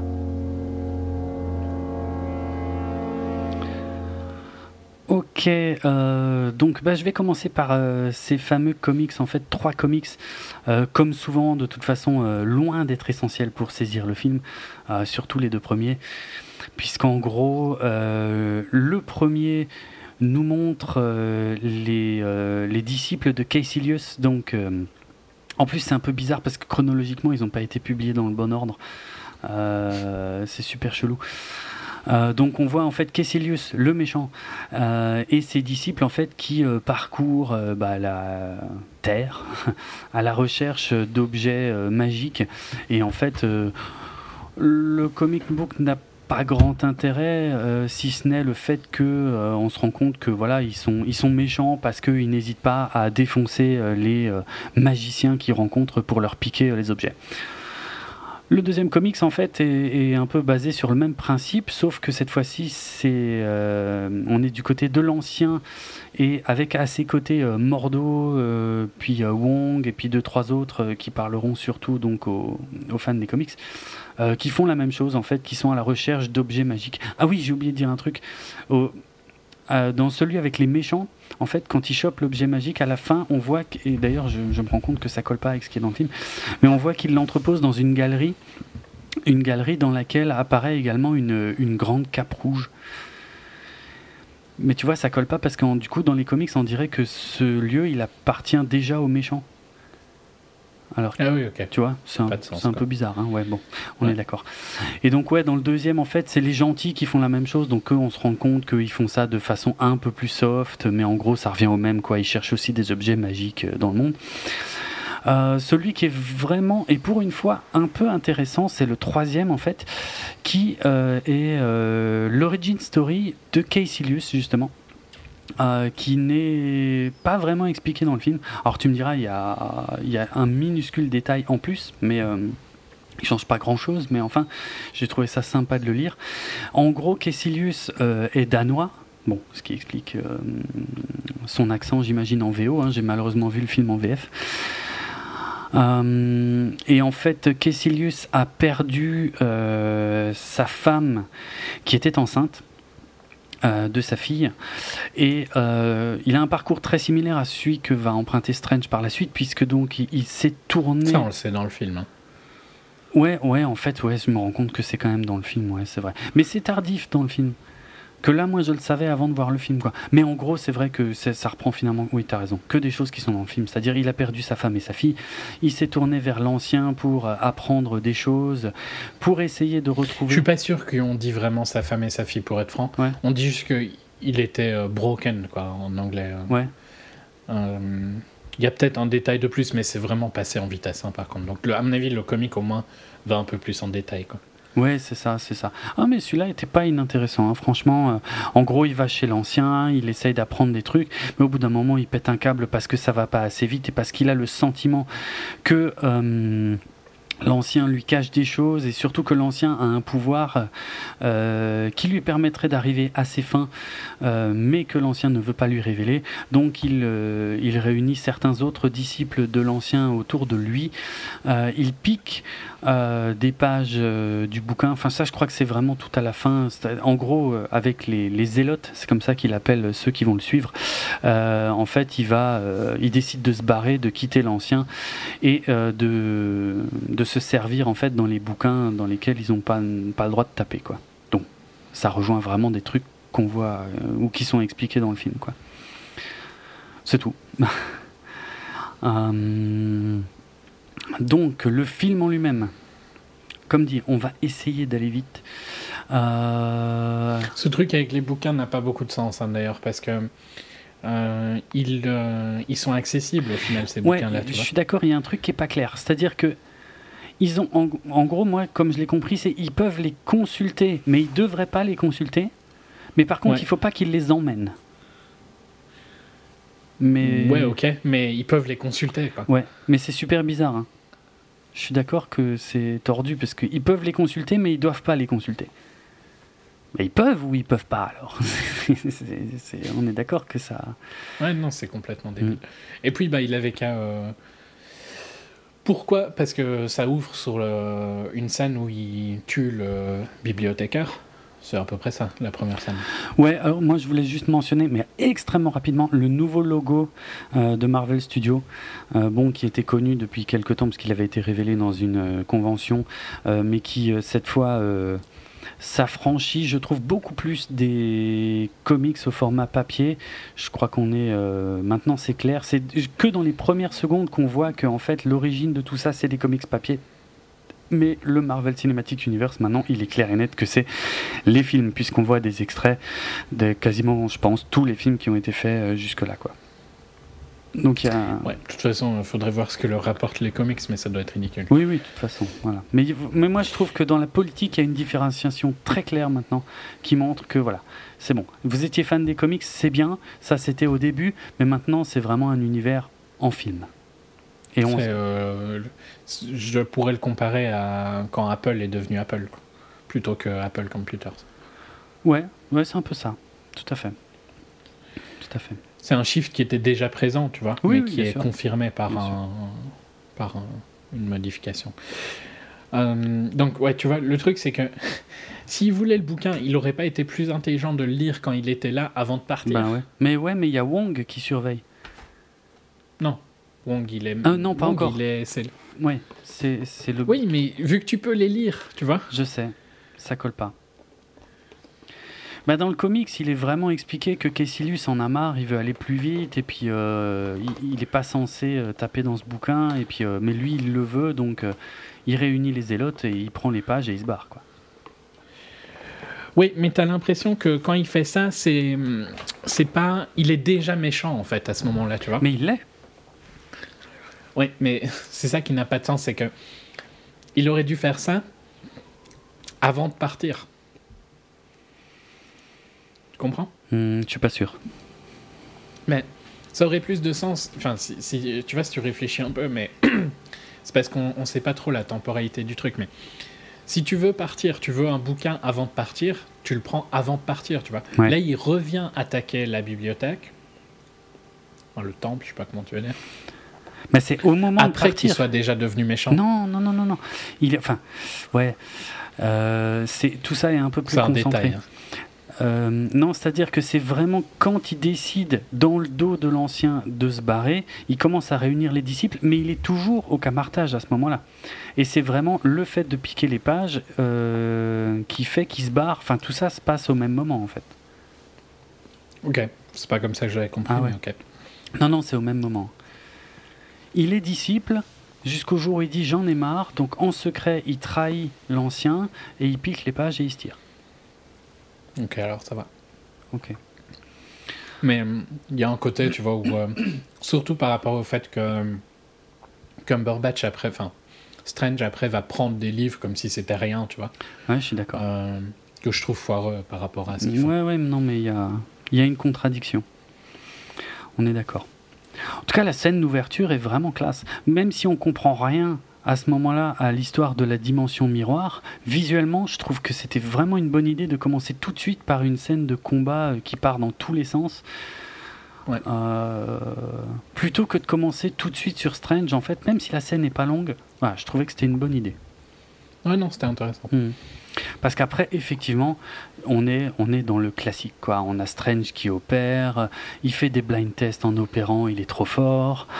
Euh, Là, on est parti sur le déroulement euh, Origin Story euh, ultra classique, quoi. Présentation des Ultra personnages. classique et en plus avec vraiment un perso euh, Tony Stark-esque, quoi. hein. Ouais. Arrogant. euh, C'est ça. Avec l'histoire, mais enfin, on s'en fout un peu au final, parce que le personnage de Michael Stolbarg, tu sais, euh, le, le docteur West, en fait, qui est le, le Mhm. chirurgien rival de Strange, bon, au final, ça n'apporte pas grand-chose. Mais c'est peut-être un personnage qui servira pour les suites, mais sans plus, quoi. C'est un personnage qui existe dans les comics, en tout cas. que j'avais vu euh, le jour avant dans Arri- Arrival. C'est vrai? Ah, ça, ça doit faire Ouais. bizarre. Oui. Mm. Euh, qui a un rôle un peu plus important, mais pas, Ouais. pas un rôle principal non plus. D'accord. Donc on passe vite là-dessus, hein, je veux dire, ça, ça nous place. euh, voilà, c'est tout ce que tu as dit. hein. Il est très fort, il est très arrogant, euh, mais il est très fort. Mais il est très arrogant. Voilà. C'est c'est- voilà, en ça justement qu'on expliquait au début de l'émission qu'on va avoir du mal à, à aller dans la profondeur du film parce que je doute qu'on ait des choses à expliquer que les gens n'aient pas vues. hein. Clairement. Clairement, parce que c'est vraiment euh, ultra cliché. Ouais. Donc bon. Euh, d'ailleurs, je sais même pas. Avant la scène du crash, qu'est-ce qu'il y a? Pas grand-chose. hein. Pas, pas grand chose, non, non. Par contre, il me semble que c'est là qu'il y a juste un tout petit détail temporel qui ne colle pas, puisqu'on a un plan, parce qu'il habite dans un appartement absolument sublime à New York. Et euh, Il a un très joli tiroir aussi. à- avec les J'étais un montres. peu jaloux. Ouais, c'est sûr. Avec toutes les, enfin toutes les box quoi qui remontent et montrent. Mm, mm. Et je crois que c'est là, dans le plan aérien de New York, qu'on voit l'Avengers Tower. La tour. Ouais, pour moi c'est là que je l'ai vu aussi. Et ça, ça colle pas. Parce que l'Avengers Tower n'est pas l'Avengers Tower avant Avengers. C'est la Stark Tower. Or là, c'est la l'Avengers Tower. Alors, je sais pas si tu vois la différence. hein, parce que... Oui, bah non, mais ça veut dire que Avengers s'est passé avant ou après quoi. dans... ouais, ouais. Mais c'est bizarre parce qu'on est... on serait logiquement avant Avengers. Et pourtant, la tour montre qu'on doit être euh, finalement Mm. après. Donc, c'est. voilà. D'un point de vue, euh, en fait, on ne saurait pas être avant Avengers. Mais c'est ça Parce qu'il y a une voiture qui est sortie après Avengers. Ah, oula. Alors là, par contre, c'est pointu. D'accord. Ça, je savais pas. Euh, Mais je, maintenant, j'ai, je, putain, c'est n'importe quoi, j'ai oublié le nom. Je cherche le nom, je te laisse. euh, D'accord. Bah, parce que en fait, ça. dé- Alors moi, moi, je parle pas de la voiture, du coup, hein, j'en ai aucune idée, mais euh, Non, non, je sais, mais. mais euh, ça tient à un truc tout simple. je vais y arriver. Parce que, en gros, pour ceux qui comprendraient pas de quoi je parle, avant Avengers, en fait, c'est la Stark Tower et sur la tour, il y a marqué Stark et bah, tout le monde a vu Avengers, donc tout le monde sait, se souvient que en fait les lettres S, T, euh, R, C, K, euh, non, ou il y a peut-être pas de C, bref, euh, sont démolies Non. pendant le combat et il reste Il y a plus- un C chez Philippe Stark. oui, oui, voilà. Je les confonds souvent. C'est écrit sur mes lunettes. ah, c'est pour ça. Euh, bah voilà, il reste plus que le A, et c'est ça qui fait. Enfin, c'était un joli clin d'œil d'ailleurs dans Avengers, ce qui faisait que la Stark Tower devenait l'Avengers Tower. Euh, ce qui est confirmé, puisqu'il remet jamais les, les autres lettres, euh, comme on le voit euh, très bien dans Avengers 2, c'est bien l'Avengers Tower. Et donc là, c'est bien le logo des Avengers, juste le A dans le cercle. Et donc dans la temporalité, ça colle pas. Autre détail Et temporel. donc, ça pose Oui. problème quand il fait son rent sur le fait que. Sur le fait, tu vois, d'être scientifique et tout ça, euh, genre qu'il n'y a que ce qui est. On est composé de matière. euh, et alors, ça ne fonctionne pas dans un monde où il y a des dieux nordiques Oui, c'est vrai. et euh, des aliens qui sortent de partout, tu vois, de dire ça. C'est vrai. Donc, c'est une un Huracan qui conduit et c'est sorti en 2014. Ah oui, ok. Ah mais il y a vraiment un truc chelou. Mais un autre détail qui excite les fans là en ce moment, c'est quand il est en voiture. Donc euh, on l'appelle euh, pour lui exposer des cas euh, médicaux susceptibles de l'intéresser. Et on lui parle, alors je me souviens pas des détails, mais on lui parle de, quelqu'un qui aurait la, comment, la, colonne vertébrale brisée, des problèmes de, merde, je sais plus comment on dit, de motricité. Et alors, il y a, y a, des gens qui se sont excités là-dessus, qui ont dit Ah, ah, ah, si ça se trouve, euh, en fait, il s'agit de euh, Roddy, euh, qui est blessé dans Avengers 2. non, dans Civil War. Dans Civil War. Dans Civil War, ouais. Parce que ça pourrait coller. Oui, mais sauf qu'en termes de continuité, ça colle pas du tout.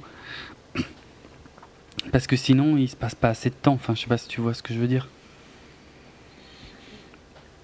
Enfin, je comprends, mais en fait, son training n'a aucun sens dans le sens où tu sais pas s'il dure longtemps ou bah, pas longtemps. oui, c'est ça, c'est ça. Euh, alors attends, il faut. Dans tous les cas, ça se passe quand même après Avengers, donc tu vois, ce problème de mentalité, je trouve, pose vraiment, euh, pose vraiment un problème dans son personnage. Sauf que, en fait, je reste sur cette théorie de, des blessures qu'on lui expose. Il y a une autre explication et qui du coup colle mieux. en fait, euh, qui expliquerait que finalement cette partie du film se déroule euh, plus ou moins en parallèle avec euh, Iron Man 2. Donc là, on est bien avant Avengers. Pourquoi Oui, mais ça va pas par rapport à la tour ni à la voiture. Ça, je suis d'accord. Je, le reconnais. Mais je, voilà, je, vais juste l'expliquer. Et puis, de toute façon, il n'y aura pas de solution, de bonne solution. Hein. Euh, non.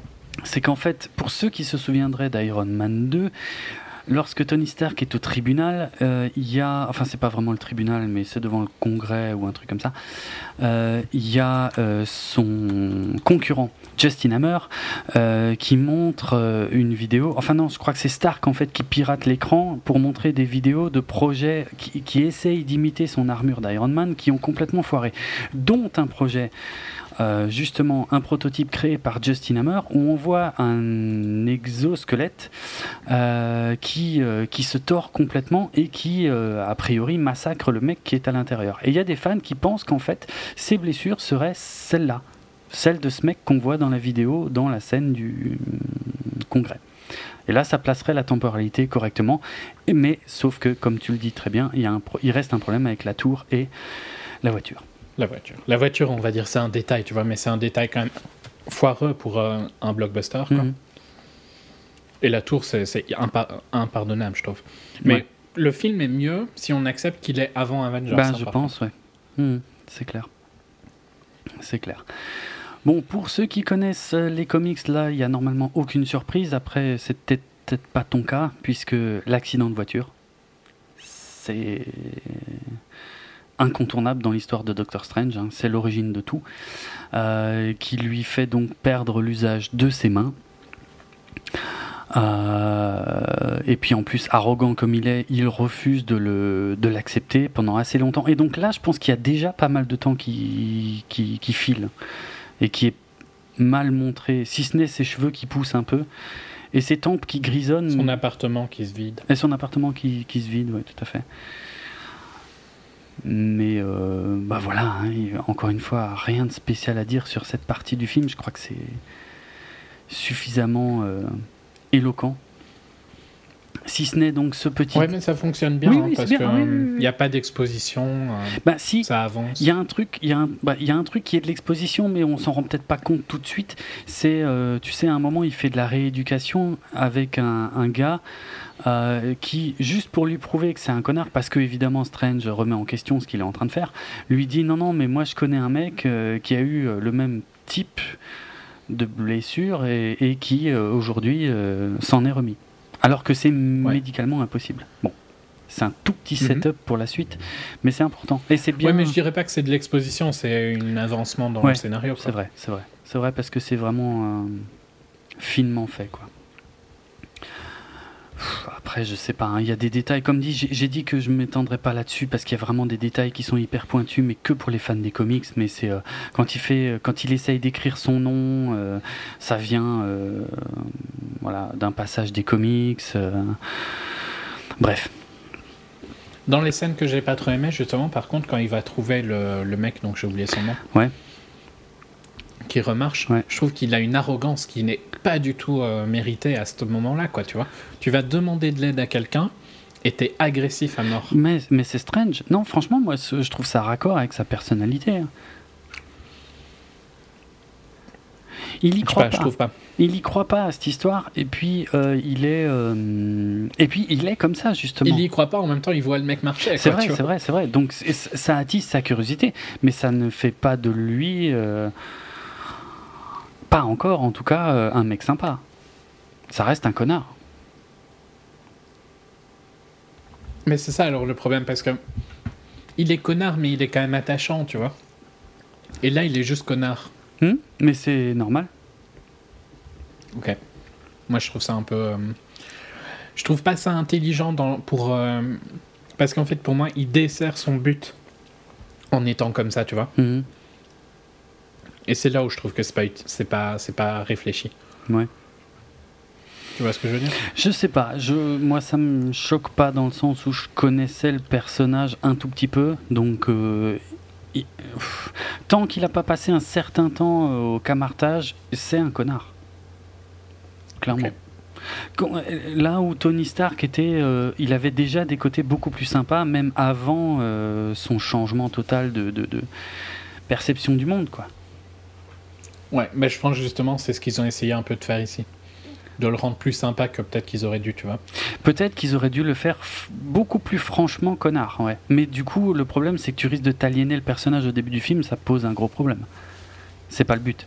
Enfin, on est chez Marvel surtout. Ouais, mais il faut être raccord, tu vois. alors. Mais je sais bien, C'est soit tu fais un connard, soit tu le fais. euh, tu mets des scènes qui ont plus de sens. je sais bien. Il y a quand même plein de petits éléments. Soit hein. c'est pas un détail euh, particulièrement atroce. Ça, c'est pas ce qui m'a dérangé le plus. C'est juste que je trouvais que c'était pas, pas la bonne manière, quoi. Ok. Euh, parce que ouais, comme dit, il y a plein de petits détails qui font que ça reste un connard encore pendant quelques temps. hein. Quand il se balade à Katmandou, qu'il est pris à partie dans la ruelle, quand il dit j'ai rien, alors que les autres lui disent ouais hey, oh ta montre, c'est- franchement c'est un connard. Ouais, mais après, par contre, euh, il dit qu'il a plus que ça, et tu comprends plus tard pourquoi il dit ça. Tu comprends pourquoi il veut pas donner sa montre. Tu veux que je te laisse dire le nom de la montre? Euh, je m'en souviens plus. On en a parlé pendant 10 oui, minutes c'est avant. Jaeger quelque chose, mais je sais plus quoi. Oui, mais c'est plus, c'est pas Jaeger c'est vrai. en justement. plus. Mais, euh, ouais, je me souviens plus comment on dit. Soit Jager le coultre. Ouais. C'est une euh, Jager le coultre euh, master ultra fine perpétuelle. Avec une complication euh, de phase de lune. Ok. Juste pour te faire chier. hein. Non, mais moi j'y connais que dalle en montre, donc euh, voilà. Tu, tu m'aurais parlé chinois, c'était pareil. Soit. Euh, non, ça me dérange pas vraiment par rapport à ce qu'on apprendra après sur la montre, tu vois. Hmm, Il y a peut-être un truc que j'ai raté sur la montre, là pour être franc. Oui, parce qu'il a écrit quelque chose derrière sur la montre. Ah oui, ça, ouais, d'accord, oui, d'accord. Ouais, ah, ah oui, euh, ok, j'avais oublié ça. Ok. Tu comprends en fait que c'est la seule montre qu'il a gardée, je pense, tu vois. Ouais. Parce que dans son tiroir où il y avait euh, des tonnes de montres, Mhm. il y avait pour euh, facilement euh, un demi-million de montres quoi, Mhm. là-dedans. Il a gardé une de ses moins chères globalement. C'est c'est, moins de 10 000 une, celle- cette montre-là. Et. Je sais pas, tu vois, je, trouve, je pense qu'elle a un élément sentimental, donc je comprends qu'il veut pas la donner. Mhm. Ok. Ouais, je l'ai pas vu. Je trouve pas que ce soit connard en fait à ce Ah moment-là, bon, tu veux ouais. pas la donner. Je l'ai, je l'ai vraiment pas. Moi, j'étais vraiment que sur la valeur euh, monétaire de la montre à ce stade du film, parce qu'on ne sait pas, n'empêche, ce qu'il y a au dos. Non, non, c'est C'est pas. vrai, mais je vrai. sais pas, peut-être que je suis plus sentimental sur ça Mhm. que, que toi, hein, et que tout bêtement, euh, je peux comprendre Mhm. pourquoi il veut pas la donner. Ok. Parce que moi, je trouve en tout cas qu'il reste très connard quand Mordo, donc Mordo euh, lui file un coup de main, Mordo l'emmène au camartage et euh, quand il dit ouais, euh, il dit il dit pas comme ça, mais genre ouais, ça a l'air pourri de ce côté. Je, je cherche plutôt un truc comme de l'autre côté. Même avec l'ancien, il est très. euh, Non, non, là je suis d'accord. Et, et ça, pour moi, ça, c'est un défaut dans le sens où je trouve que c'est, c'est pas réfléchi, mais c'est peut-être d'accord avec le perso, hein, je dis pas le contraire. mhm. Mais c'est pas réfléchi par rapport à son but, tu vois. Mais de toute façon, il sait pas où il va. hein. Non, mais son Il- but, c'est quand même. Il y croit pas il vraiment. espère quelque chose, tu Oui, vois. et lui, mais lui, il espère la finalité. Mais tout ce qu'il y a entre, il y croit pas une seconde. Non, mais c'est pas en. En fait, je pense qu'il parle trop vite, tu vois. Il parle plus vite que ce qu'il réfléchit, Ouais. mais je pense que c'est raccord par rapport au perso. Oui, hein, oui. C'est pas. euh, C'est juste que c'est pas comme ça que quelqu'un qui réfléchit à ce qu'il a envie devrait se comporter. Euh, devrait se comporter. on, est bien d'accord. Mais justement, c'est ça qui est, qui est assez cool dans la scène où il rencontre l'ancien. Alors, j'ai pas trop compris par contre le gag avec euh, le mec qui est assis. On est censé croire deux secondes que c'est l'ancien parce que. Bah, parce qu'il a la tête de l'ancien, quoi. Ouais. Stéréotype. Ça n'aide pas trop le débat qu'il y a eu autour du casting. je hein, pense pas. Donc c'est un peu, un peu maladroit. Surtout qu'il fait du thé, hein, il me semble en plus, ce mec-là. Bref. Mais euh, ouais, il est très, euh, enfin comme on dit chez moi en Alsace, il est très frère avec l'ancien, quoi. Euh, et j'aime bien la façon dont il se fait remettre à la place, à sa place. Alors moi, ce qui me dérange, donc dans, parce que je crois que c'est cette scène-là qui me dérangeait, c'est son côté où il a tout un discours sur on est fait de matière et tout ça. Ouais. Oui. Ce discours-là ne peut pas exister si tu penses que le film se passe après Avengers. Je suis d'accord et que de son building il voit la tour quoi tu vois ouais, ouais c'est vrai de son appart quoi oui c'est quand donc après si tu si tu acceptes que le film se passe avant Avengers bah ok je veux bien accepter cette scène là mhm. mais par contre pour moi vu que la tour est là tu peux pas dire que le film se passe avant tu vois ouais. Et euh, de ce côté là alors cette scène là n'a plus aucun sens parce qu'elle est elle est vraiment débile parce qu'il exagère à mort en sachant que tu peux pas enfin tu vois si, si c'est quelqu'un de science et tout ça il peut pas ignorer ce qui s'est passé dans les événements d'Avengers. Quoi. Ouais, ouais. C'est pas. Et donc ça fonctionne pas, je trouve. Donc cette scène-là m'a vraiment dérangé, hein, par contre. Ouais, c'est quand elle lui montre euh, les chakras, les trucs comme ça dans les bouquins, où il dit qu'on peut acheter des cartes postales avec ça dessus. Et que là, en gros, il, ben, elle est très maligne. parce que je trouve qu'il y a, en fait, il y a une phase où ça va, tu vois où il se moque un peu, c'est dans, c'est dans le perso. Et puis, il a vraiment un, petit. Euh, petite crise d'ado, quoi. Où il, fait sa petite crise et il dit de la merde Mais par rapport à. C'est important, je trouve. Parce qu'elle le fait exprès pour le provoquer. C'est là que je trouve que le truc est malin, c'est-à-dire qu'elle va, elle va exprès, parce qu'elle lui fait comprendre déjà qu'elle l'observe, qu'elle sait qui c'est, et elle va exprès lui montrer des trucs où elle sait très bien qu'il va les rejeter probablement pour mieux lui montrer tout de suite après à quel point il se plante. Et je trouve que ça marche bien en termes de narration parce que ça expose bien le, dans quel univers on va évoluer quoi.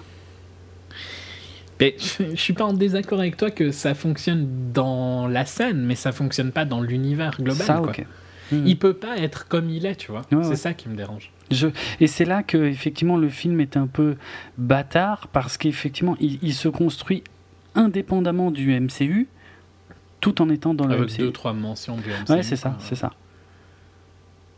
Je suis d'accord. Tout, tout, ça marcherait très bien si c'était pas dans le MCU. Tout à fait. Entièrement d'accord. Beaucoup mieux parce que et il y aurait pas ce côté parce que Ant-Man justement s'intégrait bien au MCU dans le sens où c'est à petite échelle quoi. C'est ce que j'avais bien aimé dans Ant-Man. Oui, c'est vrai. Ici, c'est du world destroying stuff. Ouais. À partir du moment où tu es dans du world destroying stuff, tu es obligé d'impliquer tout le monde qui protège le qui protège de base tu vois. Mhm. donc pour moi ça n'a pas de sens que The Ancient One n'ait pas participé au truc d'Avengers. Si tu comptes que ça se passe avant Avengers et si tu comptes que ça se passe après Avengers ben, ça, son attitude n'a pas de sens non plus. Mhm. donc je trouve qu'il y, a vraiment des problèmes du fait qu'il est dans le MCU quand on voit je crois que c'est merde c'est comment encore le studio de Deadpool? Euh, c'est la Fox la Fox qui a dit il n'y a pas longtemps qu'ils voulaient arrêter le côté euh, Big Ten Paul quoi, et se concentrer sur des petits films plutôt, comme Deadpool. Quoi. Et de pas hmm. créer un univers. Je pense que c'est beaucoup mieux. Quoi. Ah ben, euh, surtout, c'est très opportun après le, le fail du dernier X-Men. Forcément, mais d'un point de vue purement pour l'art, tu vois. Le MCU, c'était intéressant comme concept, mais à partir du moment où tu mets autant de trucs, c'est impossible de le garder juste. Bien sûr. Et ça, c'est le gros problème de toute façon de ces univers où, euh, là, je vais un tout petit peu plus loin encore euh, dans la critique, c'est à partir du moment où où il y a autant de personnages qui évoluent dans le même univers, quand il se passe une grosse couille sur Terre, comment tu justifies que les autres ils viennent pas, quoi? Tout à fait. Hum, hum. Bon, ça c'est bon. Ce paradoxe existe dans les comics également. Hein. On fait comme si. Je crois que c'est la meilleure façon. Je, je vois pas qu'est-ce qu'on peut comment on peut faire autrement pour accepter ça Ouais, mais je pense que pour le coup, les comics, tu vois, étant plus. Euh, je pense pas qu'il y a beaucoup de gens qui lisent tous les comics. Non, c'est vrai. Et donc tu es plus dans ton univers, tu vois, quand tu lis un, tu lis un ou deux comics. Et euh, bah, c'est beaucoup plus marqué ici vu qu'on voit tous les films. Donc tu vois beaucoup plus les, les côtés illogiques, je pense. Ouais. Et tu les acceptes à mon avis plus dans les comics que dans les films. Je sais pas, ça, ça doit être un truc. euh, je- J'accepte, je construis plus, tu vois, quand je lis que quand je regarde. Ouais, ouais, je suis d'accord. Mais euh, Non, c'est vrai. C'est plus difficile ça m'a dérangé, hein, mais c'est voilà, c'est pas non plus. euh, Je reste dessus parce que je trouve que c'est un défaut quand même, un des défauts principaux du film, du côté histoire. Donc voilà, mais c'est pas, c'est pas non plus atroce. Quoi. Mhm. Bon, pour rattraper ça, on part dans le visuel pur. La première fois où lui met un coup sur le torse et qui sort juste de son corps, moi déjà j'étais, waouh, ça marche bien, tu vois. Ouais, non, ça marche bien. Puis ça, ça vient bien, quoi. Ouais, C'est, euh, ça. La deuxième fois où il part, euh, où il part carrément dans l'espace et tout, là on commence à voir les couleurs, les machins et tout, là c'est, ça va hyper vite, mais c'est super bien géré. mhm. Non, mais c'est super intéressant. Et, euh, et en plus, j'a- j'adore la façon dont il ratterrit, parce qu'on dirait vraiment qu'il ratterrit, quoi. c'est euh, c'est super violent. Et, et bam, elle le rebalance une troisième fois, euh, au cas où il a vraiment pas compris. Puis là, on explore carrément ses obsessions. Tu sais, la, la scène avec toutes les petites mains qui poussent partout et tout, machin. Ouais. Où- C'est, bien, hein, franchement. Ouais, c'est vraiment, vraiment classe. C'est bien pensé, c'est visuellement génial. euh, Il y a du, y a du 2001 de l'Odyssée de l'espace au niveau des couleurs, mais en, version beaucoup plus euh, psyché. euh. Là, j'étais euh, soufflé quoi par le visuel du film, vraiment. Non, moi aussi. Et c'est le premier euh, côté in- intéressant visuellement d'ailleurs. Parce que je l'ai pas dit, mais je trouve que le crash par contre est très CGI, très moyen. Ah ouais? Ah Ouais. le, la voiture, tu parles? Ouais. Euh, c'est pas faux, ouais. C'est générique quoi. Ouais, ouais. C'est pas, euh, c'est pas le pire truc, mais je sais pas, ils arrivent pas à faire des crashs de voiture euh, en ce moment. Parce que j'avais pas déjà aimé celui dans Suicide Squad non plus. Ouais, c'est vrai. C'était dans Suicide Squad ou Batman? Euh, Suicide Squad, ouais. Avec la... Non, c'est pas une Lamborghini. Je dis toujours la Lamborghini Non, à cause. c'était pas une Lamborghini. Oui, oui. C'est une Lamborghini ici par contre. hein. D'accord. Ouais, et puis bon, voilà. Enfin, il revient, il est totalement abasourdi. Il dit Enseignez-moi, et là, il le fout dehors. c'est génial. Je sais pas. Bon, c'est comme dans les comics. hein. Dans un premier temps, l'ancien euh, refuse de- d'enseigner à, à Strange à cause de ses motivations purement personnelles, quoi. Mhm. Et ici, c'est bien rythmé, ça marche bien, c'est euh, c'est plus logique. Et puis il y a Mordo, tu vois, qui. En fait, c'est de l'exposition, mais encore une fois, c'est assez malin. C'est Mordo qui va se faire la voix de Strange pour expliquer que lui était un peu dans la même position et qu'il pourrait euh, peut-être. euh, il mériterait quand même de revenir, euh, machin, machin. Il pourra quand même un moment hein, dehors, apparemment. Ça a l'air. ouais. Mm, mm. Bon, Mordo le fait rentrer, on a le fameux gag du code Wi-Fi. Ça, j'aime pas du tout. hein. Je trouve ça nul à crever, quoi. Et franchement, j'avais envie de. Bon, tu vas, t'as peut-être ri, hein, donc désolé pour ce que je vais dire, et désolé aux auditeurs qui auront ri à ce moment-là. Mais je trouve ça pathétique, quoi. Parce que t'arrives chez quelqu'un, il te tend un papier avec ça écrit, mais c'est complètement débile. Mais en, ouais, en fait, il y a une double référence. Mais je peux te rassurer sur un truc, j'ai pas ri, mais pas pour les mêmes raisons que toi. Tout simplement parce que le gag, il était tellement éventé, il était hyper présent dans il les était trailers. dans le trailer Ouais. déjà. Et Ouais. ça, c'est con parce que moi, je trouve que c'est un super gag. Mais Moi pas. mais bon. Ok. Mais voilà, je, je l'avais tellement vu que là, il m'a pas fait rire du tout, quoi, parce que c'est strictement la même scène. Euh, par contre, la justification euh, du gag, c'est le fait que le mot qui est écrit Shambhala, en fait, Ouais, ouais, bah, c'est- euh, bah, en fait, ça fait référence à un comics de Doctor Strange qui s'appelle Into Shambhala, euh, qui était un, un arc apparemment assez connu où Strange revenait au camartage. euh, euh, enfin voilà quoi. C'est juste une. En fait, c'était pour y placer une référence, c'est tout, un Easter egg. Ouais, mais je- enfin. J'aime pas parce que c'est c'est de la comédie tellement bas de gamme quoi pour moi tu vois. C'est euh, Un peu, c'est vrai. Parce que ça n'a aucun sens. Tu ne dirais jamais ça, tu vois. Ça- la construction de ce, de ce qui se passe ne se passerait jamais dans la réalité. C'est un, ouais, c'est vrai que tout d'un coup on a un gag de comédie US Ah ouais, mais vraiment pourri pour qui, le coup. qui hein. colle pas. Mais moi, bon, moi je trouve le gag est bien. C'est juste que je l'avais trop vu, mais hum, Mais moi je trouve que le gag justement n'est pas bien pour une raison toute conne, c'est que ça n'arriverait jamais, t'es d'accord, de dire ça à quelqu'un. Tu, tu, ne tendrais jamais un morceau de papier à quelqu'un. Dans un hôtel, on te tend pas un morceau de papier où il est juste écrit un mot sans te dire à quoi sert ce mot. C'est vrai, tout à fait. Donc c'est du gag ultra facile, quoi, tu vois. Parce que c'est juste, oh, euh, on est marrant, regardez. Mm. Et c'est ça que j'ai pas, pas du tout aimé dans le film, et c'est pour ça que je le regarderai plus. C'est parce que tout l'humour, c'est ça, tu vois. Ben, ça sort un peu de nulle part. C'est peut-être les trucs de Dan Et c'est la même chose avec euh, Wang à la fin qui explose de rire pour une connerie. Euh, je sais même plus pourquoi il explose de rire. Je sais pas. Je sais plus. C'est vraiment à la toute fin du film, quoi, pour le coup. Ouais. Euh, et ok, il y a tout un setup sur le fait qu'il rit jamais et tout ça. Mais en plus, même ces moments-là, même les setups, ils sont trop longs, tu vois. Genre, euh, quand, euh, quand il lui dit qu'il s'appelle Wang, désolé, j'avance un peu. Non, mais c'est juste après. C'est juste après. Donc, il lui dit qu'il s'appelle Wang et Strange dit juste Wang, tu vois. ouais, comme Bono. Like Adele et tout. ouais, Adele, Bono et Drake. Ouais, et puis après, il rajoute Beyoncé encore, tu vois.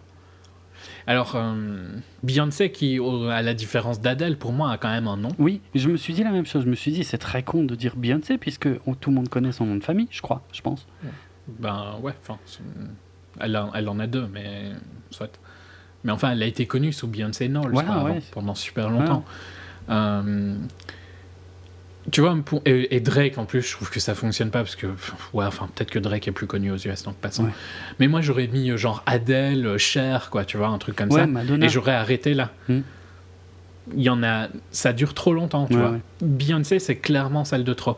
Parce que c'est, ah, regardez comment on est marrant, quoi. Ben non, justement, tu te serais arrêté à Adele et t'en aurais mis un autre pour dire, tu vois. Ok, mais là, tu pousses le truc. Hmm. Et en plus, finir sur Beyoncé qui, est, qui fonctionne pas, c'est mais c'est symbolique de l'humour dans le film. Hein. Donc, euh, et, surtout, dans quelques années, ce sera daté. Pas Bono, peut-être pas trop. Adèle, je pense pas non plus. Mais... Et Cher, pour moi, aurait pu marcher, tu vois. Oui. oui, tout à fait. Je sais pas si Beyoncé sera daté. Non, mais bon, Beyoncé, dans tous les cas, ça marche pas. Je pense à Drake surtout. Ouais. Mm. Et c'est quoi le troisième? Il y en a un autre, non? Que euh, Bono. Bono, ça va. Bono, c'est un peu plus intemporel. Mais c'est surtout que moi, ce qui m'a paru bizarre au-delà des noms, c'est vraiment. Euh, on n'a pas vraiment vu Strange malicieux comme ça, en fait. Là, il fait du. du Tony Stark. Ouais. Et ça colle pas. Non, pas trop. Mm, mm. Surtout quand il pousse trop loin, quoi. C'est surtout vraiment ça. Parce que franchement, il aurait juste dit un, pour moi, ça aurait été beaucoup mieux. Ouais, ouais. Ok, bon après il y a un truc dont on a déjà parlé, hein, c'est cette fameuse contradiction, il a le droit de lire les bouquins mais il n'a pas vraiment le droit quand même, euh, c'est un peu foireux. Hmm. Déjà expliqué. C'est cette scène-là où Wang euh, écoute du Beyoncé justement. C'est c'est après en fait, c'est quand il revient piquer euh, les bouquins. Mais ouais, c'est très proche. Parce que là, on est dans un, on rentre dans un training montage aussi, mhm, euh, qui est assez chouette. Hein. Je veux dire, on voit tout le monde qui s'entraîne, qui crée des trucs lumineux. Lui, il en fait pas au début. On a euh, un peu d'expo, mais euh, assez fine hein, sur la, double bague qui est très importante, qu'il faut garder toujours. Il y a le test de passage. Ah oui, un truc important. puisque Strange, à ce moment-là, est, est, quand même persuadé qu'il n'y arrive pas à cause de ses mains, justement. Et donc mhm. euh, l'ancien vient lui démontrer que le mec où il y avait le, mauvais gag, là, comme quoi c'était peut-être l'ancien, et eh ben lui il montre qu'en fait il lui manque un bras et qu'il y arrive quand même. Enfin il lui manque une main. Ouais. Euh, je sais pas si tu te souviens, mais c'est un running gag cette histoire de main qui manque. Euh, non, je me rappelle ah, tu te souviens pas, dans, dans, tous les films de la phase 2, Oh, c'est pas un truc de Star Wars là Mais si, justement, euh, c'est en référence à Star Wars, mais je l'ai déjà expliqué. De, dans tous les films. non, mais sûrement. Mais euh, moi, c'est resté sur Star Wars et c'est pas allé plus loin, je crois. Non, non, euh, en fait, c'est Kevin Feige qui a dit que en référence à Star Wars, tous les films depuis le début de la phase 2 de Marvel, il y a toujours une scène où quelqu'un perd une main. Ok. ah, c'est con parce que du coup, j'ai pas j'ai pas recopié toute la liste euh, des mains euh, parce que je l'ai plus trop en tête. Mais c'est vraiment une référence Un à ça. running quoi. gag, quoi. Il y a vraiment, je, je l'ai déjà expliqué, hein, euh, je pense, euh, si vous écoutez euh, l'épisode sur Avengers 2, euh, j'ai- j'avais fait la, la récap de toutes les mains coupées de toute la phase 2 de Marvel, et puis je l'avais aussi mentionné dans Ant-Man et dans Civil War. Il y a toujours un personnage avec une main en moins dans tous les films, D'une manière ou d'une autre.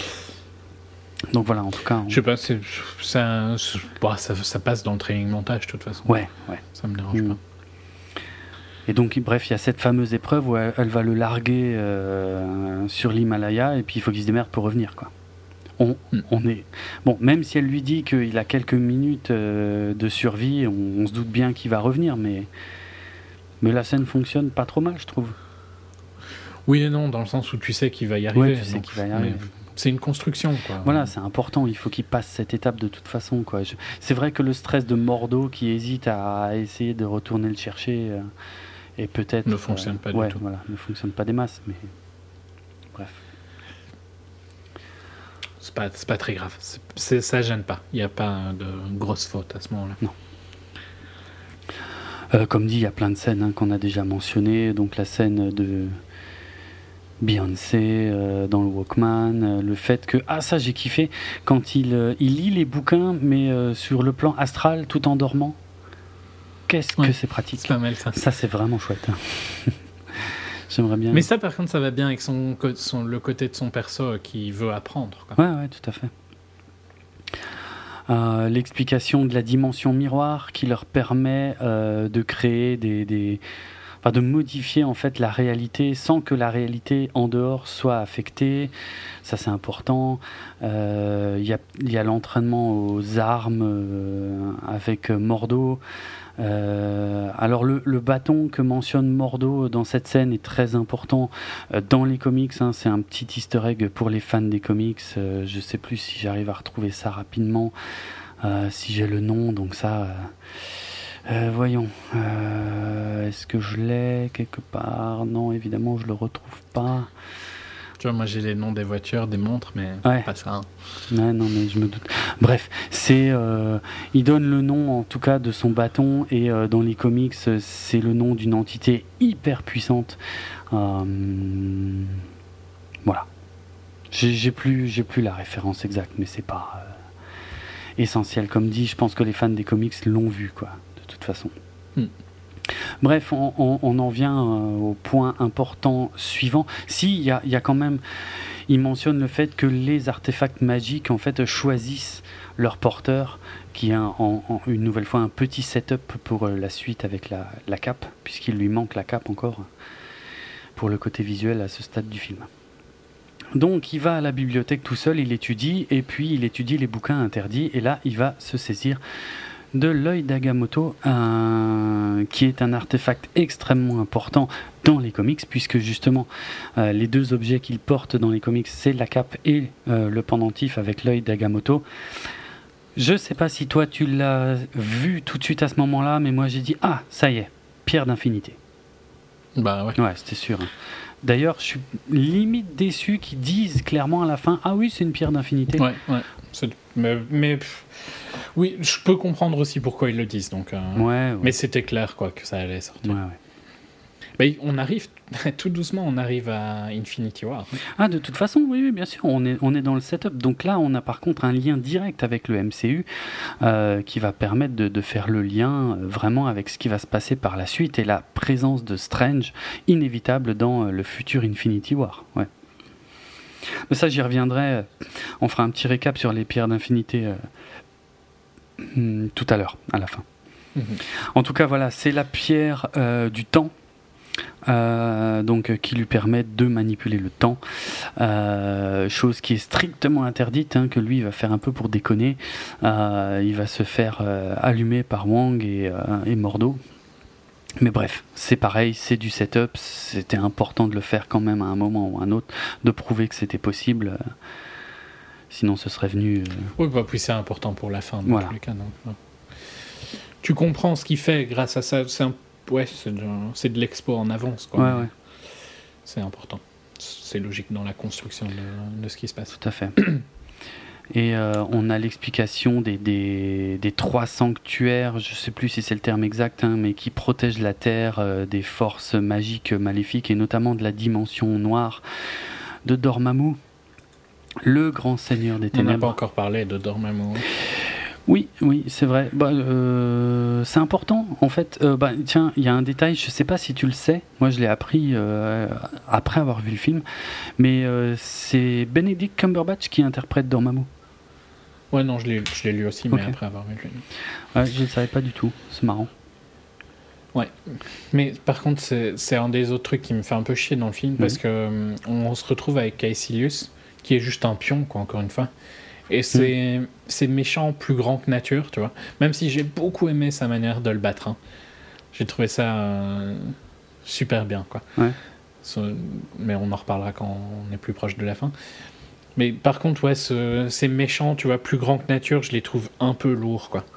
Parce qu'on l'a déjà dans. Euh, ben dans enfin, c'est ce qu'on aura déjà dans Infinity, hein, en fait. Je sais plus comment il s'appelle. Euh, Thanos Ouais.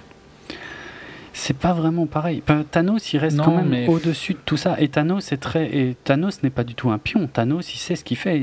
Non, non, non, non, mais Thanos n'est pas un pion, justement, mais il est plus au même niveau que Dormammu, tu vois.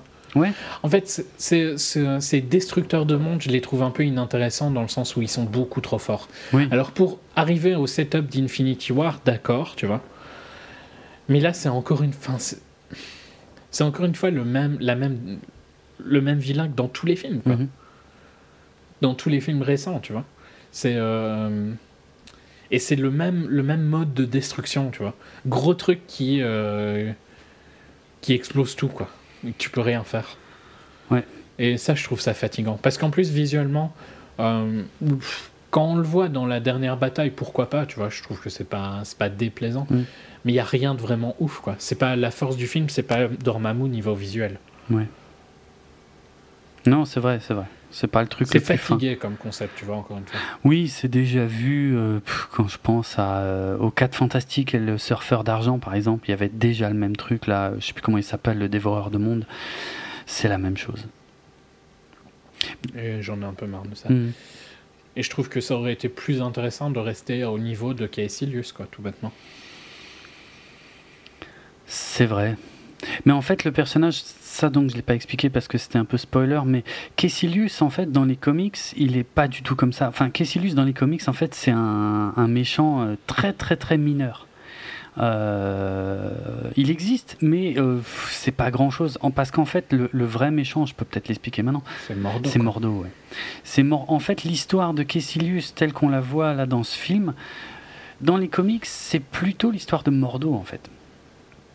Euh, puisque euh, dans le film, c'est un mélange de Mordo, donc, qui est le. Euh, bah, celui qui a un parcours similaire à Strange, mais qui s'est rebellé contre l'ancien. Euh, c'est un mélange d'un autre personnage qui s'appelle Kalou, que je connais pas, et ainsi, ainsi que les Mindless Ones, c'est pas grave. Euh, Il y a un truc qui est tombé du bureau. J'ai entendu. les Mindless Ones, donc là je parle vraiment aux fans des comics, hein. je sais même pas comment on dit ça en français.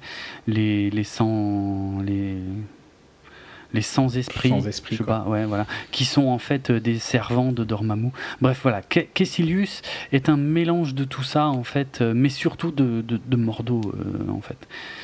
Et c'est vrai que Mordo et Dormammu, enfin, si Mordo, euh, Mordo utilise la, la, la, force magique euh, qui lui est conférée par Dormammu, mais sans être effectivement forcément un pion de Dormammu. Enfin, probablement moins que dans le film, tu vois. Encore une fois, je connais mal les comics. Mhm. C'est vrai qu'ici, bah, il faut bien un méchant, c'est ça le problème, il faut bien un méchant dans l'origin story, mais qui soit pas non plus euh, ouf pour laisser la place à Thanos, quoi. Ouais, mais je sais pas. C'est un peu. Mais je suis assez d'accord. Je trouve que. Je suis assez d'accord. Je ne sais pas exactement comment régler le problème, mais c'est vraiment générique, encore une fois. Mais c'est très classique dans les comics. Hein. Chez DC, euh, tu as aussi le même type de perso. Hein. C'est. Euh... Ouais, ouais, mais... Bref. C'est pas, pas, Bon, pendant cette explication sur les différents sanctuaires, il y a justement Kessilius qui vient euh, foutre la merde, euh, je crois, euh, dans celui de Londres. Strange se retrouve justement à Londres. J'imagine que tout le monde y aura vu une référence, surtout quand il lit l'adresse, même si c'est pas Baker Street, hein, c'est Bleecker Street ou un truc comme ça. la référence plus ou moins volontaire à hum, Sherlock Holmes. Euh, j'aime beaucoup le concept, tu sais, des, trois portes qui mènent vers euh, d'autres endroits. Hmm. C'est très, ouais, c'est beau. C'est, oui, oui, c'est très malin. Et puis donc, il se balade dans la galerie. On a la première interaction indirecte avec la cape. On se doute bien hein, que ça va lui tomber dessus. Euh, et puis Kessilius donc qui débarque pour tuer le gardien. Euh, pour...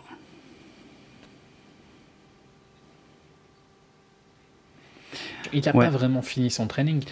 Et alors, le gardien qui est censé quand même être un maître. d'accord. Se fait mais massacrer. se fait démonter.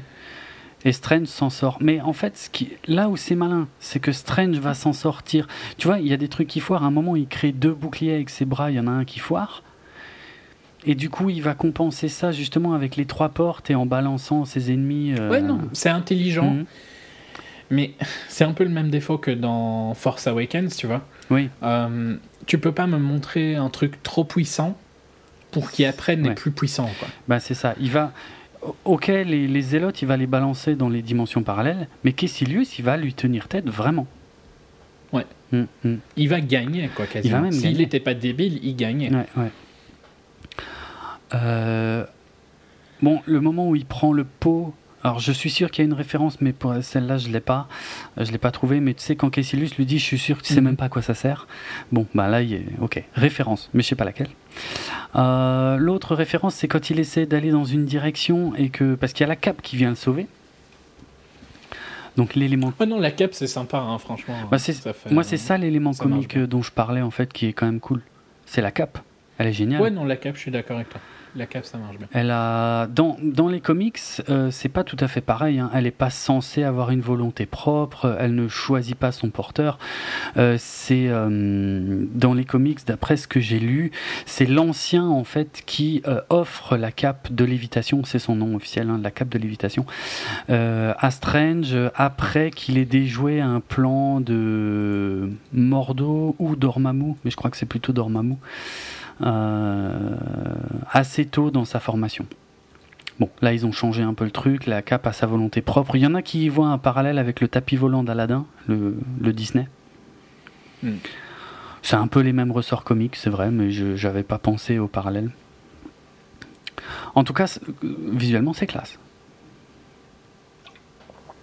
Euh, oui, même si c'est pas mon style visuel que j'apprécie, donc euh, je suis moins réceptif à ça. D'accord. Mais hmm? Ouais, non, je disais d'accord. Mais oui, ça, non, mais la cape, par contre, je suis d'accord avec toi que c'est assez sympa, mais ça me fait pas rire non plus, quoi. Oh, c'est ouais, oui, ça fait pas rire aux éclats, mais c'est sympa. Il y a la cape qui l'empêche d'aller se saisir d'une euh, hache, je crois. Alors ça aussi, c'est une référence aux comics, puisqu'apparemment, dans un arc des comics, j'avoue, je ne sais plus lequel, euh, il y a un moment où Strange n'a plus vraiment de pouvoir, si j'ai bien compris, et donc il se bat avec une hache. Donc voilà, ce serait une référence à ça. En fait, euh, il chope une espèce de, je sais pas ce que c'est, mais une espèce d'entrave en fait qui enferme Kessilius Là encore une fois, y a-t-il référence volontaire ou non au fait que Mads Mikkelsen ait interprété Hannibal Lecter? Je sais pas, mais. Ouais, je sais pas, je pense pas. ouais, j'ai trouvé ça poussif. Quand je l'ai lu, je me suis dit, ah ouais, j'y avais même pas pensé. Mais bon.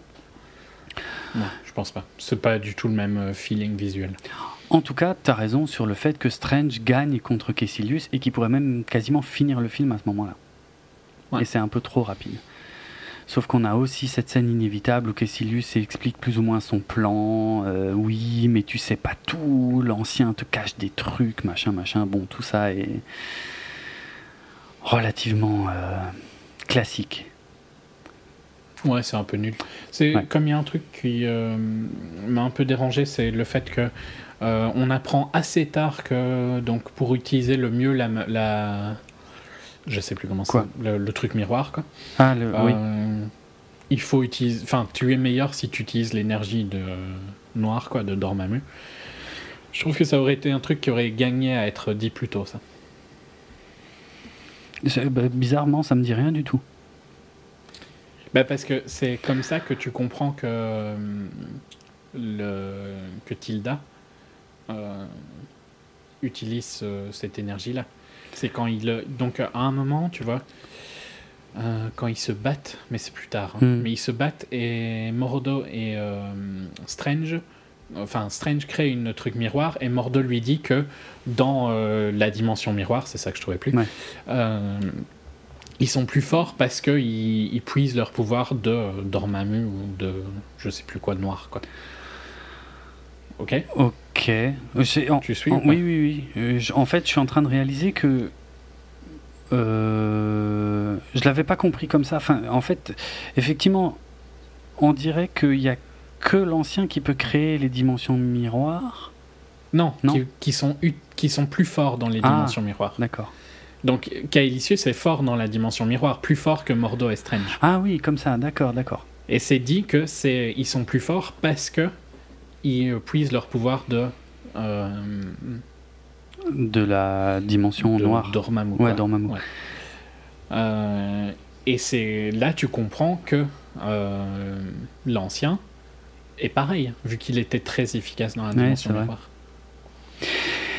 J'ai envie de dire que, pour revenir seulement sur la première moitié de ce que tu viens de dire, ça c'est un classique. Tu prends Star Wars, on t'explique que avec le côté obscur de la Force, c'est plus rapide, plus facile d'être plus puissant. Mais ce que je reproche, c'est que ça aurait dû être, dû, dû être dit plus tôt. Ah c'est oui. pas euh, que ce soit là que ça. C'est pas, pas que ce soit présent qui me dérange vraiment. C'est le moment où c'est dit. Hmm. Pourquoi est-ce qu'on lui a pas dit ça plus tôt, tu vois? Ça te paraîtrait pas être un truc qu'on devrait te dire quand on présente la dimension miroir Je suis pas sûr parce que justement ça fait partie du secret de l'ancien en fait, qui ne sera révélé que beaucoup. Oui, mais Mord- c'est pas l'ancien qui lui dit, c'est Mordo. Mais Mordo ne le sait pas, parce que sinon Mordo se rebellerait contre l'ancien. Mordo ne sait pas que l'ancien l'est, mais par contre Mordo sait que c'est le cas. Probablement. Ouais, je- ok, je vois. Ok, d'accord. C'est Mordo qui dit que t'es plus fort dans la dimension miroir Hmm. Quand tu es un disciple de Dormammu. Je vais simplifier comme ça, tu vois. Ouais, ok. Euh, donc ça, Mordo aurait pu lui dire avant, tu vois. Ouais. Pour moi. Mais bon, soit. C'est un détail, hein, c'est juste que ça, c'est fait pour euh, un peu te... pour faire un twist, quoi. Ouais, je vois. Ça m'a pas. Ok. Mais je vois, ouais, je suis d'accord avec ce que tu viens de dire. Mais vrai, ça m'a pas du tout euh, dérangé dans le film, mais c'est pas faux. Ok. Ok. Ensuite, euh, on a la grosse scène d'action avec euh, Scott Atkins. Donc l'acteur de, de film d'action, hein, euh, parce que pendant que Caecilius est entravé, euh, voilà, il y en a quand même encore un qui peut se battre. Ce qui va donc amener à la scène dans l'hôpital. Tu vois laquelle? Où il est grave. Que je trouvais pas spécialement, qui est pas mal, je trouve. Il est gravement blessé. Il retrouve, euh, je sais plus comment elle s'appelle évidemment, euh, Christine. Christine. Il lui demande de l'opérer. euh, et puis en même temps, il va se battre euh, ouais, dans la, sur le plan astral. Quoi. Et ça, en fait, c'est la scène qu'avait euh, pitché Scott Derrickson en fait, à Marvel. C'était cette scène-là, c'est-à-dire une, une scène de baston pendant que Strange se fait opérer et en même temps il se bat euh, sur le plan astral. C'était euh, voilà, c'était ça. C'est ça qui lui, qui lui a fait euh, avoir la réalisation. Avoir le là. Ouais. Bah, c'est pas mal, hein, c'est pas une mauvaise Ouais, scène. c'est sympa. J'ai rien à lui C'est reprocher. sympa. Ben, allez, on va dire que quand même, Christine accepte super facilement euh, ce qui se passe. Parce que si ça se passait complètement sans qu'elle se rende compte de rien, je dis pourquoi pas. Mais le fait qu'il lui apparaisse et qu'il lui dise ouais il faut que tu fasses ci, ci, ça, alors qu'elle est en train de l'opérer, ça Ouais, pousse. mais je pense que sur le moment, tu vois, qu'est-ce que tu veux qu'elle fasse? Je suis d'accord. Ça me choque pas. Ok. Ils ont une relation, quoi, quand même, tu vois. Oui, enfin, ça fait une paye qu'elle l'a pas vu, mais oui, oui, oui. Oui, mais elle elle l'aime. quoi. Mhm. Ouais, Donc, euh, ok. Bon, par contre, C'est le, ce qui est écrit sur la montre. hein. Le- oui, c'est vrai. Le fait qu'elle euh, qu'elle override complètement le comment euh, comment ça s'appelle ce truc-là? Ah, Le truc pour réanimer. ouais, ouais, le truc pour réanimer. palettes Ouais. Parce que franchement, enfin, je, je suis à peu près sûr que ça c'est pas possible. hein, c'est n'importe quoi. Tu peux pas euh, charger le truc à une puissance qui risquerait de tuer le patient. C'est impossible. hein, Il y a des Il y a une limite, quoi, j'imagine. C'est mais c'est plus que la limite, ça, j'en ai aucune idée. hein, pour le coup. Les valeurs, je les connais pas, mais tu peux pas juste en appuyant sur des boutons. Enfin, je veux dire, ce qu'elle fait est idiot dans le film, c'est-à-dire elle charge à 300 au lieu de 200, je crois, un truc comme ça. Et puis sur l'écran du truc, c'est marqué euh, ne pas toucher le patient. Non, euh, non, non, non, dans la réalité. Ah, mais c'est pas. euh, Il est pas écrit ça à chaque fois Ne pas toucher le patient? Non, parce que, enfin, moi, je l'ai pas compris comme ça. Je, pour moi, c'est parce qu'elle l'a chargé plus haut que la valeur euh, Ah, normale. moi je l'ai pas compris comme Mm. ça, j'ai juste compris que. Parce que j'imagine que tu peux mettre différentes fréquences, non? Mais j'en sais rien, hein, franchement. Mais moi, la scène m'a pas du tout dérangé hein, en tant que euh, novice là-dedans. Hmm. quoi. Mais, euh, moi j'ai compris, je vais te dire comment j'ai compris je, la scène. je crois que je vois. J'ai comp- Ouais, bah pour moi c'est juste, tu vois, il est écrit ne pas toucher le patient, Et- non Quand tu fais les Et trucs. c'est vrai qu'il faut pas toucher Après. le patient, sinon tu prends une méchante châtaigne et en plus tu annihiles complètement l'effet euh, du euh, ah mais putain comment ça s'appelle du, ré- Des palettes. du réanimateur. Désolé. Défibrillateur. Défibrillateur, merci beaucoup. Bon, défibrillateur qui est toujours utilisé dans des circonstances complètement stupides dans les films, puisque c'est toujours quand il y a un ECG plat qu'ils utilisent le défibrillateur. Ça ne sert pas du tout à ça en réalité. hein. Tous ceux qui ont quand même un tout petit peu de formation médicale le savent bien. Mais malheureusement pour le grand public, euh, eh ben, le- les films nous montrent toujours l'exact contraire de ce qu'il faut faire. Un défibrillateur, c'est à utiliser quand tu fibrilles. C'est-à-dire quand le cœur s'emballe en fait. C'est-à-dire pas quand il bat plus, mais quand il bat à une vitesse. Ah, quand il bat trop mais vite oui. Ah, j'aurais jamais pensé, tu Ah non, mais le défibrillateur, c'est n'importe quoi. Ça sert jamais à ce qu'on voit dans les films. Enfin, ça peut relancer le cœur, mais c'est pas. C'est pas. C'est pas son but. Mais non, c'est pas son quoi. but. Ça s'appelle un défibrillateur pour que le cœur arrête de fibriller et fibriller. C'est quand il bat à toute vitesse et de façon complètement euh, chaotique. C'est juste pour lui remettre un coup pour qu'il se remette sur un tempo euh, normal. Ok. Ah ça c'est une déformation euh, atroce. Ça c'est un des premiers trucs que tu apprends dans les premiers secours. hein. C'est comme euh, l'autre truc atroce dans le même genre, c'est quand quelqu'un s'étouffe euh, que, que on dit ah bah il suffit de prendre un stylo et de lui faire un trou dans la gorge. Quelle horreur. Bonne chance pour faire ça. hein. Vas-y c'est impossible. C'est euh, c'est n'importe quoi. J'aurais pas testé pour être. Non non mais oui non mais il faut pas. tu peux Non. avoir de gros Mais problèmes. par contre, pour euh, l'anecdote euh, 3615 My Life, euh, je me suis toujours dit que c'était sûrement utile, tu vois, d'avoir des notions de premier secours. quoi. Absolument. Genre si tu vois un accident Bien ou quoi, sûr. tu vois. Et j'en ai pas, hein, pour le coup. Mhm. Et euh, j'ai vu pour la première fois de ma vie un accident, mais genre juste devant moi, Ouais.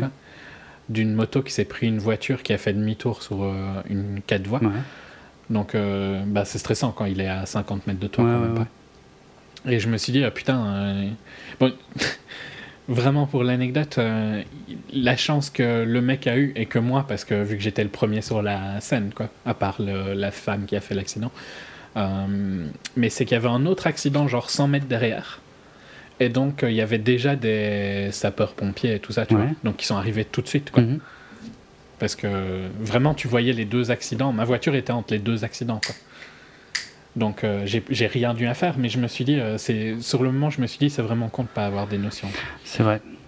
Parce que j'aurais aucune idée de ce que je dois faire, tu vois, pour euh, le mec. S'il était en plus mauvais état, il a, il avait rien de, enfin, il est parti en vie, quoi, tu vois. Mhm, ok. Ça aurait été plus grave, j'aurais rien su faire, quoi, à part téléphoner.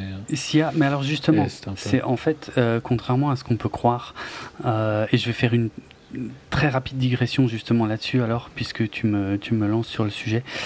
Euh, les premiers secours, ça ne consiste en aucun cas à remplacer le rôle d'un médecin. C'est-à-dire, Ah mais les premiers secours, ça sert juste, normalement, hein, dans la majorité des cas, à évaluer ce qui se passe et l'état de la personne et à prévenir les secours. Globalement, les premiers secours, c'est ça. Et après, effectivement, il y a quelques cas d'urgence absolue euh, dans lesquels tu peux être amené à faire euh, donc euh, soit de la défibrillation. Si tu as un appareil à portée, et quand je dis à portée, c'est vraiment à portée, hein, il faut qu'il soit à moins de 50 mètres, hein, parce que sinon, tu pas le temps. Sinon, il faut pomper manuellement, hein, pour maintenir la personne en vie. Ouais, bah, enfin bon, là, j'ai rien eu à faire, quoi, parce qu'il y a eu directement, mais Mhm. ouais, je me suis dit que c'est con de pas avoir des notions, quoi, Mhm. de au moins savoir, tu vois, même, même bêtement, de savoir ça, ça peut être utile, quoi. Tout à fait, tout à fait. Non, mais c'est- plus simple. C'est vraiment, tu passes pas un. Enfin, je- Un examen Ouais, compliqué, quoi. Enfin, si, tu passes des petites épreuves, mais c'est assez simple. Tu fais ça en groupe, franchement, euh, en général dans une bonne ambiance. Euh, même s'il est question de choses graves, tu fais des, des simulations, des trucs comme ça. Mais globalement, voilà, ça sert vraiment à évaluer si la personne est consciente ou pas, si elle saigne ou pas, euh, des petites choses comme ça, à la mettre dans des positions de sécurité et à prévenir les secours et à dire ce qui se passe et où c'est. Le, le gros Mhm. du boulot, euh, c'est ça en fait. Après, si la personne est inconsciente, c'est vrai que euh, c'est un peu plus tendu. Il y a deux, trois trucs à savoir faire. Mais Ben, là, c'est surtout, tu vois, sur le moment de, de voir le crash et de te t'arrêter, quoi. C'est surtout le fait que ce soit une moto hein, qui est stressant. Parce que le crash n'aurait pas, aurait pas été violent pour une voiture, Ah mais oui. une moto, c'est toujours plus. bien sûr.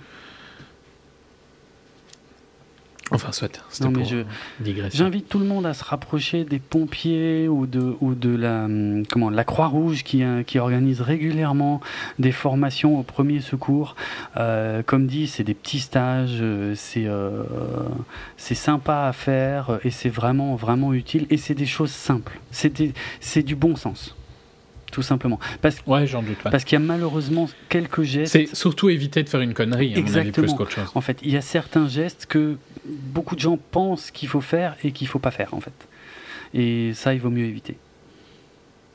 Genre, je pense qu'à mon avis, faut- je- de, de- tu vois, de tête, je dirais qu'il faut pas lui enlever son casque, par exemple, dans cette situation-là.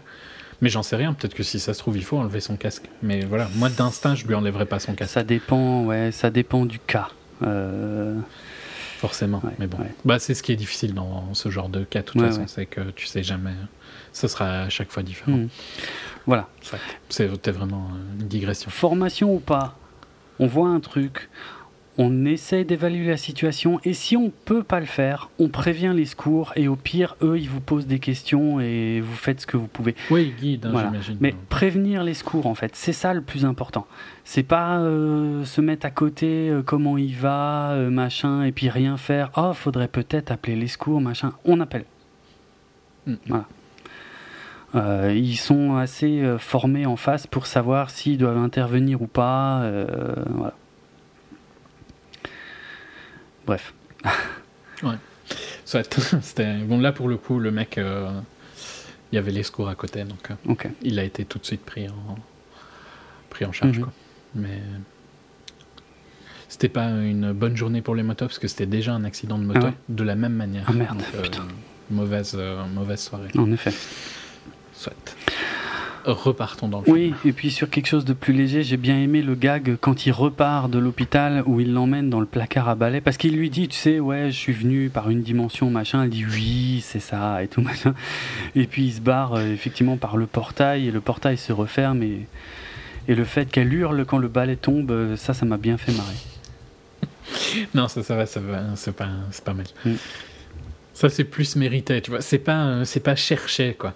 Ouais, ouais. C'est soit ça fait rire, soit ça fait pas rire, mais c'est pas cherché à faire rire. Mhm. C'est ça qui m'énerve avec les autres blagues, en fait. Ouais, ouais, tout à fait. C'est qu'elles sont pas naturelles. Elles sont un peu plus poussives, ouais. Mm.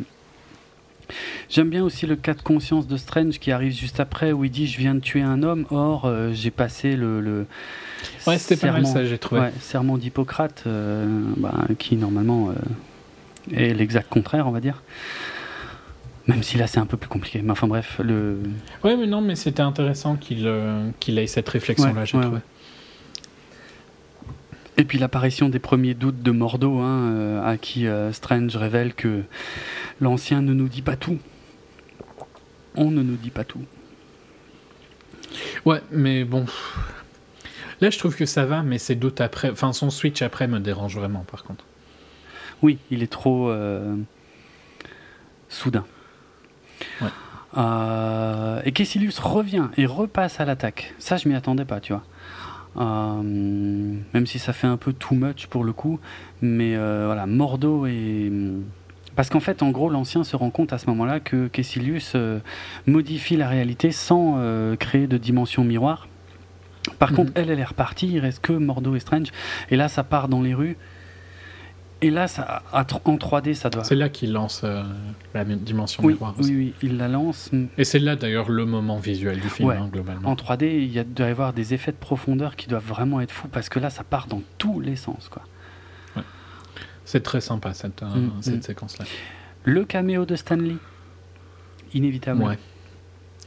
Ouais. Ils sont devenus tellement inévitables que bon.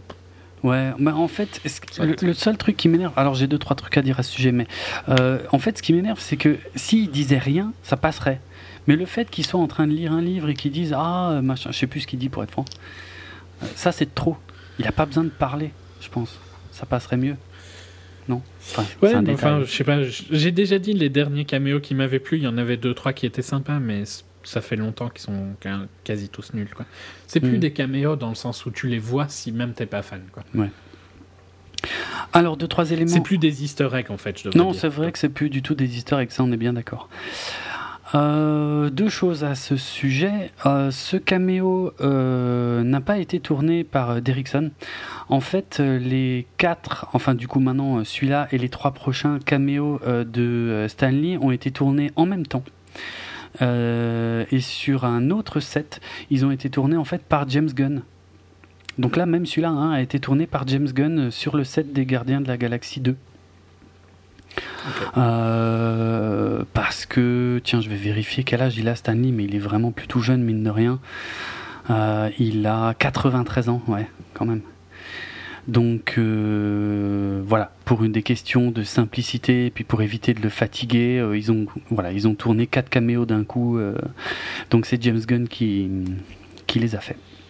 Et autre élément très important, c'est qu'il y a une petite référence dans le bouquin qu'il est en train de lire. Alors j'ai pas réussi à choper le truc en voyant le film parce que ça va très vite mais il est en train de lire un bouquin d'Aldous Huxley qui s'appelle The Doors of Perception, en fait qui parle euh, donc Aldous Huxley, hein, euh, grand auteur de science-fiction. Euh, qui a publié donc le fameux bouquin Brave New World, le meilleur des mondes en français, un des chefs-d'œuvre de la dystopie. Aux côtés de 1984 et. Et Hunger Games? Non. Et donc, euh, mais par contre, The Doors of Perception, donc les portes de la perception, euh, là par contre, c'est pas euh, de la science-fiction, enfin, ça dépend. c'est en fait, c'est basé sur les expériences d'Aldous Huxley quand il prenait de la mescaline.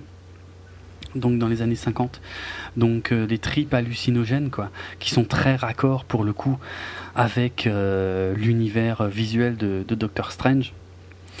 Et euh, pour la petite anecdote, mais ça je pense que plein de gens le savent, euh, The Doors of Perception, c'est euh, le titre de ce livre qui a inspiré évidemment... Oh putain, c'est pas maintenant que j'oublie son nom, c'est pas possible. tu vois de quoi je parle ou pas du tout? Non. The Doors, tout simplement. Ah Et eh oui. Ah, ah, merde. oh, c'est pas possible quoi ça. Jim Morrison, je l'ai sous les yeux. Hein. Ça y est.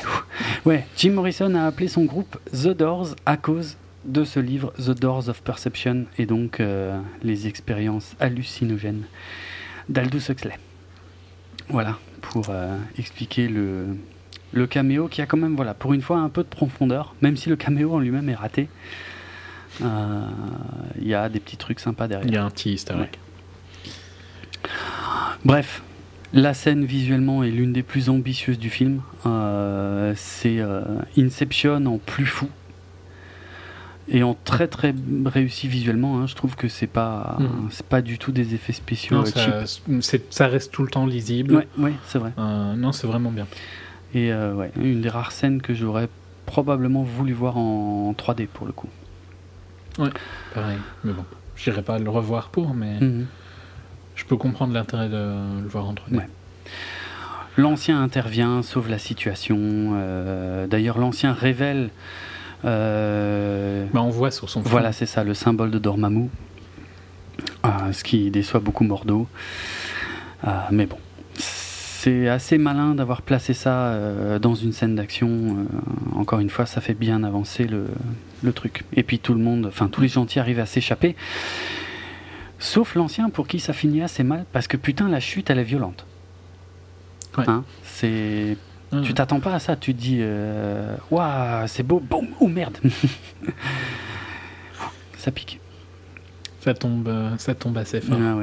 Et si, en fait, je sais pas si tu l'as vu parce qu'on est très concentré sur l'ancien, mais on voit bien l'autre portail derrière où euh, d'où arrivent euh, Strange et Mordo en fait. Ils arrivent pas par le même endroit, eux ils arrivent directement au sol quoi. Ce qui est bizarre parce qu'ils ils partent du même portail, mais ils arrivent pas au même endroit. Mais bref, en tout cas au moins le détail y est que c'est pas genre ils arrivent de derrière l'immeuble. Non, on- si on regarde bien le fond de la scène, on voit le- un portail qui s'ouvre, mais les gens le voient pas parce qu'ils sont tous en train de regarder l'ancien quoi. Donc on opère l'ancien. J'ai bien aimé le fait que euh, Strange euh, confie le bistouri à son rival parce que lui ne Mhm. peut toujours pas opérer. Et puis bah, il y a la fameuse discussion avec l'ancien sur le plan astral euh, qui est une jolie scène. Ouais, qui est pas mal. Mm. Que ça va, ça, ça fonctionne. Mais c'est vraiment le, le jeu de Tilda Swinton qui sert bien le truc Ouais. parce qu'elle est totalement sereine, elle a aucun souci. euh, et c'est Strange qui finalement réalise assez tardivement que c'est fini quoi. Mhm. Bon, tout ça est raccord avec les comics, hein, puisque euh, euh, l'ancien, qui est le grand euh, gardien mystique de la Terre, euh, finit par disparaître et confier ce rôle à Doctor Strange. Donc là, ça va se faire un peu moins directement, mais c'est le même but, c'est la même idée. Donc c'est respecté. Bon, on voit bien qu'il devient euh, sorcier suprême. hein, Oui, sorcier façon, hein. suprême, voilà, merci, c'était ça le, le titre exact. Ça- C'est une scène qui fonctionne assez bien. Ouais. Ils ont... Et puis, ben, on, est... on est à l'attaque finale, hein, déjà. Euh, ouais, il me semble. Je suis un peu. Attends, hein, je me suis un peu perdu. Bah, parce que les deux euh, sanctums sont tombés, donc il reste, euh, il reste celui d'Hong Il Kong. reste plus que celui d'Hong Kong, effectivement. Euh, bah là, c'est pas mal. je sais pas comment. Enfin, au début, c'est assez euh, classique. hein, les méchants arrivent, euh, les gentils se préparent. euh, et en fait, ce qui m'a surpris, c'est qu'on voit pas la scène, en fait. Ouais. On arrive juste après, quand tout est déjà défoncé. Et. euh, Et que Dormammu commence à arriver. Ouais, ouais. Et euh, parce qu'entre temps, Strange euh, a quand même cette, cette discussion avec Mordo qui commence à être pas d'accord avec le fait qu'on ne respecte pas le code, machin, machin, même si Les lois de la nature. ouais, les lois de la nature, ce qui est assez malvenu à ce moment-là. hein. Je, Ouais, je trouve, ouais. je te l'accorde. Mais bref, ils n'ont pas le temps. Il faut, euh, il faut l'œil d'Agamotto. Et c'est le bordel. Et c'est là que Strange a une super idée. Se servir du truc dont il n'a pas le droit de se servir. C'est En même temps, c'est logique qu'ils en servent là. oui, quoi, bien donc, sûr, euh, bien sûr. C'est clair. Mais visuellement, j'ai trouvé ça vraiment chouette finalement que la scène de destruction Mhm. qu'on voit pas, ben, on la voit mais à l'envers. À l'envers, ouais. Et j'ai bien aimé qu'ils les bloquent dans l'aquarium, dans le Oui, mur et tout ça. c'est très malin. C'était un- C'était bien Ouais, fait. ouais, ouais. C'est ça, tu vois, c'est des trucs bêtes et, et- et c'est vraiment plein de petites bonnes idées euh, disséminées dans une énorme scène d'action. Euh, Non, franchement, toute cette scène-là, je trouve, fonctionne très bien. Ouais. Parce que. Je sais pas, c'est- bien, c'est bien construit. Et pour le coup, elle est originale. c'est ça. Et je dirais même que quand après, il va voir Dormammu, Oui. Pareil, encore une fois, la manière de le vaincre est intéressante. Ah, ça, c'est super malin. Parce qu'effectivement, une fois qu'ils sont arrivés à un certain point et que le fight recommence avec Caecilius, ils se rendent compte qu'ils vont, ils sont coincés, quoi. Donc il faut qu'il aille plus loin. Et là, je m'attendais pas du tout à ça, quoi. Carrément, il part dans la dimension noire. Il va euh, faire face à Dormammu. Il prépare évidemment son truc. Et là, le truc est à la fois génial et fun. Parce Ouais. que ça devient marrant au bout d'un moment quand il arrête pas Ouais, de revenir. bah, c'est euh, Euh, c'est Edge of Tomorrow, Oui. euh, Grand Dog Day, C'est ça, ça, c'est quoi. ça. Et, et, et c'est vraiment Souvent, en fait, justement, tu vois, c'est un peu ce que tu dénonçais avant, quand, quand tu as ces forces surpuissantes qui veulent défoncer des... Le- la fin est toujours foireuse Voilà. et là, pas du tout. Et là, quoi. ouais, là pour une fois, il y a vraiment une bonne idée super maline où en fait, effectivement, Dormammu, techniquement, il s'en branle, il a, il a l'éternité devant lui. Mais à un moment, ça le saoule. ça finit par le gonfler assez sévèrement, quoi. Et c'est juste là-dessus qu'il va vaincre une des entités les plus puissantes de l'univers. C'est, il utilise euh, une particularité de notre univers Ouais. C'est ça. pour, euh, Qu'il implante pour être euh, plus fort. dans la dimension noire. ouais, ouais. Ah, ça. c'est- Non, j'ai trouvé ça fort intelligent. Ouais, ouais. Comme manière de battre un, un- ce genre de boss, Mm, mm. c'était très C'est intelligent. une des rares fois où c'est fait euh, de façon très maligne, quoi. Parce que sinon, en général, c'est vraiment celui qui a un, un pouvoir latent, mais qu'il a jamais vraiment utilisé, et puis d'un coup, il va dévoiler toute sa force et tout machin, ça sort de Mhm. nulle part. Ici, c'est plus par réflexion. quoi. Ouais, c'est ça. Il y a une vraie logique, euh, une volonté de transgression, euh, qui est finalement là aussi depuis le début, quelque part. Ouais. Chez Strange, et qui est utilisée à bon escient, et euh, ah, c'est classe. C'est classe. Non, ça, fonctionne bien. Et puis, ce, ce, ce petit hommage à des films comme Grand Dog Day est toujours positif. Oui, oui, oui. Et puis voilà, bon bah il a, il a raison de la patience de Dormammu, donc un être éternel, c'est quand même assez fort, qui finit par aspirer euh, Caecilius et ses servants euh, dans la dimension noire pour se débarrasser de Strange. Est-ce qu'on peut vraiment parler d'un être éternel, tu vois Dans le sens où il vit dans une dimension où le temps n'existe pas? Parce que je crois que c'est ça, tu vois, qui. Oui, c'est ça. C'est pas étonnant en fait que ça l'énerve. Mais parce que en fait, il est éternel pour nous Voilà. sur notre plan Mais il n'est pas éternel pour lui. Non, bien sûr, mais Lui, parce- il n'a pas de conscience de c'est ça. ça. Et c'est pour Donc c'est ce fait de revivre est insupportable ouais, pour lui. ouais, ouais. Au contraire d'un être qui serait vraiment éternel, tu vois, qui aurait une conscience du temps, exact, qui à mon avis l'accepterait beaucoup plus. exact. Pendant. Mais non, franchement, j'ai j'ai beaucoup aimé cette, euh, cette solution. Ouais, pareil. Ça utilise au final une, euh, une d'une force de fait de fait d'exister dans un univers qui est au-delà du temps devient une faiblesse quoi. Je trouve ça vraiment euh, bien réfléchi. Ouais. Tout à fait. Très bien écrit, pour le coup. Ouais. Je sais pas du tout si ça fait référence aux comics, euh, mais. euh, à un truc qui s'est passé dans les comics en tout cas, mais, mais c'est malin. C'est vraiment malin. Bon, bref, une fois que ça s'est passé, il y a Mordo qui se fâche, qui dit non, mais c'est pas bien, euh, machin, euh, c'est mal, moi ça me plaît pas, je me barre. Je résume. hein. Ouais, ça c'est nimp. hein. Et puis, bon, euh, comme dit, on en a déjà parlé. Et puis, euh, voilà, il, il replace l'œil d'Agamotto. Et puis, c'est là que Wong lui dit de toute façon, c'est une pierre d'infinité. Bon, là, c'est vraiment in your face, quoi. hein. Euh, Vas-y, si jamais t'avais vraiment pas compris que c'est une pierre d'infinité, machin.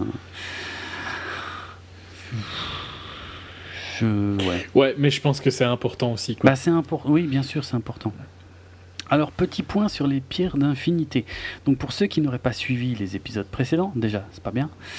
Euh, donc, il y en a six qui existent dans ce monde. C'est d'ailleurs euh, Thor qui l'explique euh, à la fin d'Avengers 2. Euh, ce qui n'a peut-être pas encore été clairement expliqué, c'est que Thanos, donc qu'on a vu dans Avengers 1, euh, son but c'est de réunir ces six pierres parce que celui qui réunit ces six pierres et qui les place sur le gant d'infinité, donc le gant qu'on voit Thanos euh, prendre, on ne sait pas trop où d'ailleurs, hein, parce qu'il y a une petite contradiction, puisque dans le tout premier Thor, on voyait le gant d'infinité à Asgard. Bon, peut-être que Thanos s'introduit à Asgard à la fin d'Avengers 2 pour attraper le gant, bref. Euh, c'est à la fin d'Avengers ou c'est à la fin de Civil War? Non, c'est à la fin d'Avengers, oui. Ouais, il fallait bien qu'on voit Thanos dans Avengers. Ah, donc voilà, celui qui possède ces six pierres, qui les place sur le gant d'infinité, euh, bah, possède la plus grande puissance qui permet de contrôler euh, rien moins que l'univers. Euh, quatre pierres étaient déjà présentes dans le MCU, euh, à savoir la pierre de l'espace, donc euh, qui se trouvait euh, dans le Tesseract. Euh, donc le Tesseract qui est le cube cosmique euh, qui était dans le premier Captain America. Euh, la pierre de réalité qui était dans l'éther, qui était le grand pouvoir que les méchants voulaient utiliser dans Thor, le monde des ténèbres. la pierre du pouvoir qui se trouvait dans l'orbe, donc que les gardiens de la galaxie récupèrent, enfin protègent et récupèrent dans les gardiens de la galaxie ainsi que la pierre de l'esprit euh, qui se trouvait dans le sceptre de Loki et qui a été euh, placée sur le front de la vision, donc euh, l'être synthétique hein, qui est créé dans Avengers 2. Donc je l'ai déjà dit, je le redis, hein, ça pue ça pue forcément pour la vision, puisqu'il va bien falloir que Thanos la récupère quelque part. Est-ce que la vision peut survivre? Enfin, je dis toujours la vision, mais est-ce que Vision peut survivre sans la pierre de l'esprit qui se trouve sur son propre corps? Je ne sais pas, pour être franc. Donc voilà les quatre qu'on connaissait. Maintenant, on peut y rajouter la pierre euh, du temps, donc euh, qui se trouve euh, dans l'œil d'Agamotto, donc le pendentif de Doctor Strange. Et pour finir sur cette petite référence que certains connaissent déjà, en fait. C'est pas le cas dans les comics, mais certains ont noté en fait que les objets dans lesquels se trouvent toutes ces pierres, en fait, ben, la première lettre de chacun de ces objets forme un mot, puisque le Tesseract, on a le T L'éther, on a le A. Le pendentif qui se dit necklace euh, en anglais, c'est le N. L'orbe, c'est le O. Et le sceptre, c'est le S. Tout ça forme le mot T-A-N-O-S, Thanos. Il nous manque le H, euh, puisque il nous manque encore la gemme euh, de l'âme. Et il y a des rumeurs comme quoi celle-ci pourrait être éventuellement lié au personnage de Heimdall. C'est bien pratique, hein, puisqu'il euh, nous faut un H. Donc peut-être que dans le futur Thor Ragnarok, euh, la dernière pierre sera liée à Heimdall, ou en tout cas, ça c'est sûr, un, objet qui commence par un H. Et on aura bien euh, le mot Thanos qui sera correctement orthographié puisque comme dit, il va bien falloir que Thanos récupère euh, toutes ces pierres à la fin. J'ai un petit euh, visuel sous les yeux, si vous voulez, je le mettrai dans l'article qui accompagnera l'épisode pour vous aider à visualiser tout ça si vous êtes un petit peu perdu. Euh, donc avec les différentes pierres, leurs couleurs, les objets dans lesquels ils étaient et donc les lettres qui forment le mot Thanos. Voilà pour la petite récap. Euh, ouais, bah sinon sur le film, voilà, bah, il n'a pas récupéré ses mains, mais finalement il se rend compte que maintenant il a un rôle beaucoup plus important. C'est un peu ça l'histoire de Strange. Hein. Il ne récupère. Qui peut euh, sauver des vies autrement. Voilà, c'est ça. Puis il est grand protecteur de la Terre puisqu'il est euh, placé au au Sanctum Sanctorum de New York, qui est sa base, euh, avec le symbole de Vishanti. Je crois que Vishanti n'est jamais mentionné dans le film, mais enfin le, symbole qui est sur l'œil d'Agamotto et qu'on voit aussi sur les vitraux, tu sais, de ces différents bâtiments. Mhm. ah, C'est le symbole des Vishanti. L'espèce de cercle. Un peu. Ouais, ouais, ouais. Ça, c'est pareil, c'est un élément très important des comics. En fait, Vishanti, c'est un peu les forces du bien face à Dormammu qui est les forces du mal. Je simplifie, ça doit faire hurler les fans de Doctor Strange, mais euh, enfin globalement, c'est ça. Ben voilà. Ouais. On est à la fin. On est à la fin, il y a encore deux scènes. Voilà. Euh, alors, euh, première scène donc de mi-générique. Qui a été tournée par Taika Waikiki, donc le réalisateur de Thor Ragnarok. Euh, donc, euh, parce qu'il y a eu des images de tournage qui ont plus ou moins fuité, où on sait en fait qu'à un moment donné, Thor va rendre visite au Docteur Strange. Euh, donc là, on, bah, on voit leur confrontation. Est-ce qu'on est qu'on la reverra dans Thor Ragnarok? C'est pas impossible. Dans Thor? Ouais. Je pense qu'à mon avis, ils vont mettre Cumberbatch parce que Thor, ça reste la pire, le pire de leur, la pire de leur franchise. On est bien d'accord. et je pense que Cumberbatch a globalement bien marché là, donc euh, ils vont vouloir le, mettre un peu le plus possible. Mmh, tout à fait. Non, ouais, je suis assez d'accord. Alors, par contre, j'ai noté, enfin, mm, mm, le contenu. Alors, ouais, le, euh, fait qu'il euh, il lui file une bière qui se remplit toute seule, ça, ça m'a fait marrer. Mais sinon, dans les dialogues, en gros, Thor a besoin de lui pour l'aider à retrouver Odin Son père. Euh, il est aussi mention, euh, fait mention de Loki et Ça, c'est du pur. euh, de la pure. Enfin, c'est aussi pour que les gens viennent voir le film. Oui. Parce que si les gens vont aller voir Thor, c'est pas pour Thor. hein. Non, non, clairement, clairement. Oui, ouais, ça c'est très malin, commercialement parlant.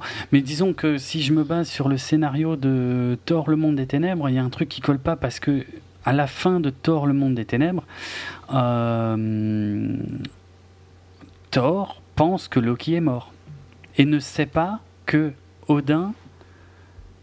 On ne sait pas du tout ce qu'il est advenu d'Odin, puisqu'on sait juste, justement, je crois que c'est aussi dans une scène post-générique, on sait que Odin a été remplacé par Loki, mais qui a pris l'apparence d'Odin.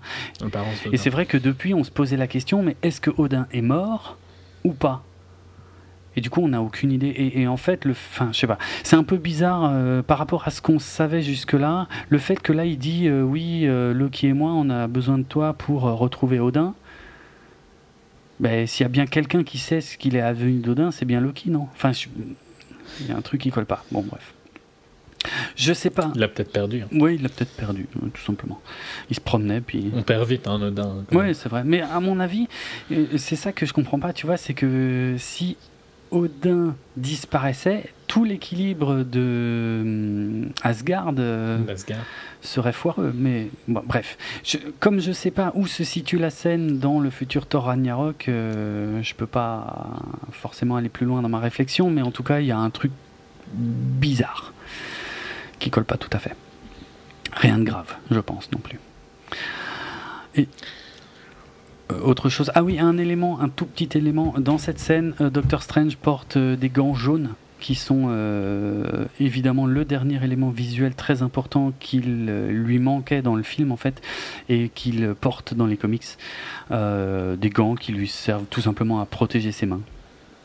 Mais qui sont effectivement pas du tout présentes dans tout le reste du film quoi. Mais apparemment pour le futur, euh, puisque l'apparence des héros évolue toujours de film en film, euh, visiblement il aura bien ses gants. Euh, quant à la dernière scène, la vraie scène post-générique, elle est pas ouf. Hein C'est juste euh.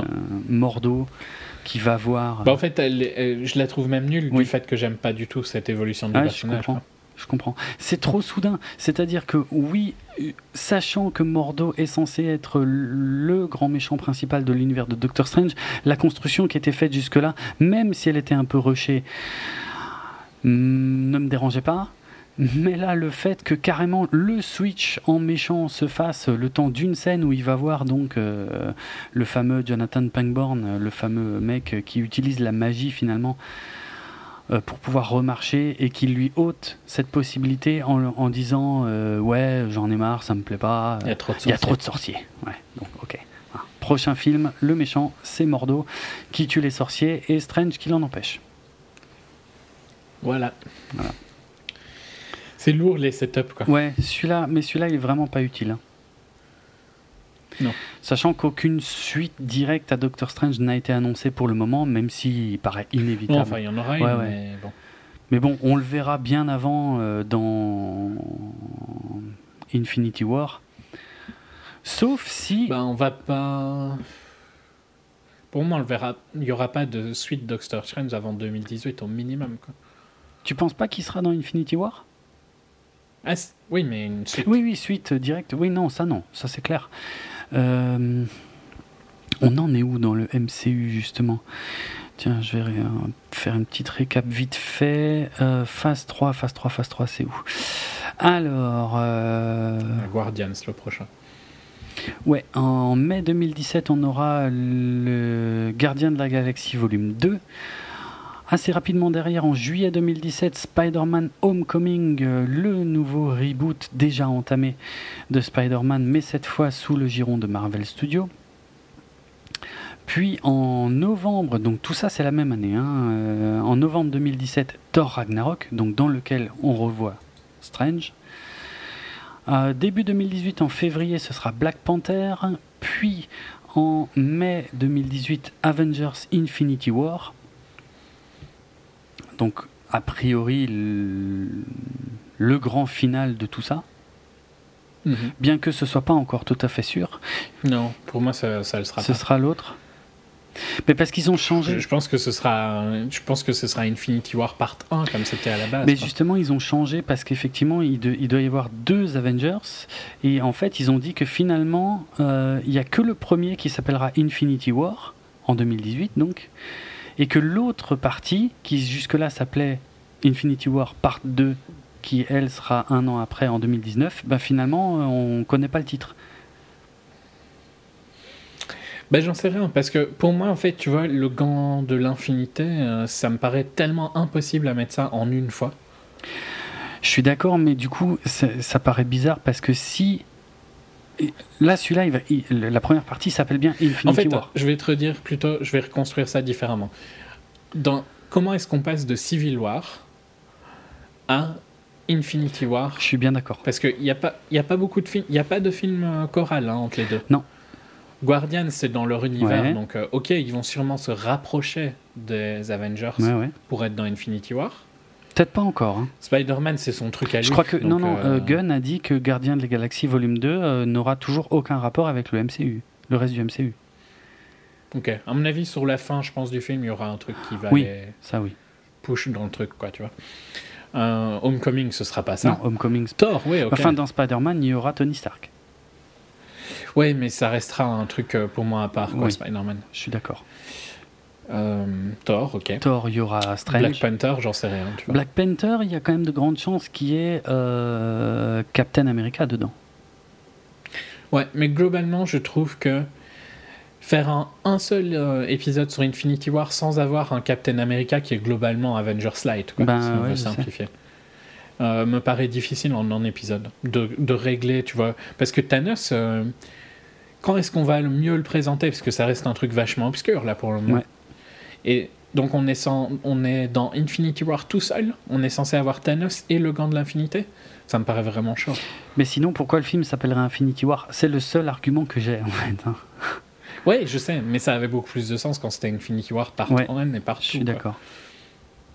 Surtout qu'ils se suivent à un an, ce qui n'est pas le cas en principe Non. des Avengers qui sont tous les deux ans. Mm. Trois ans même.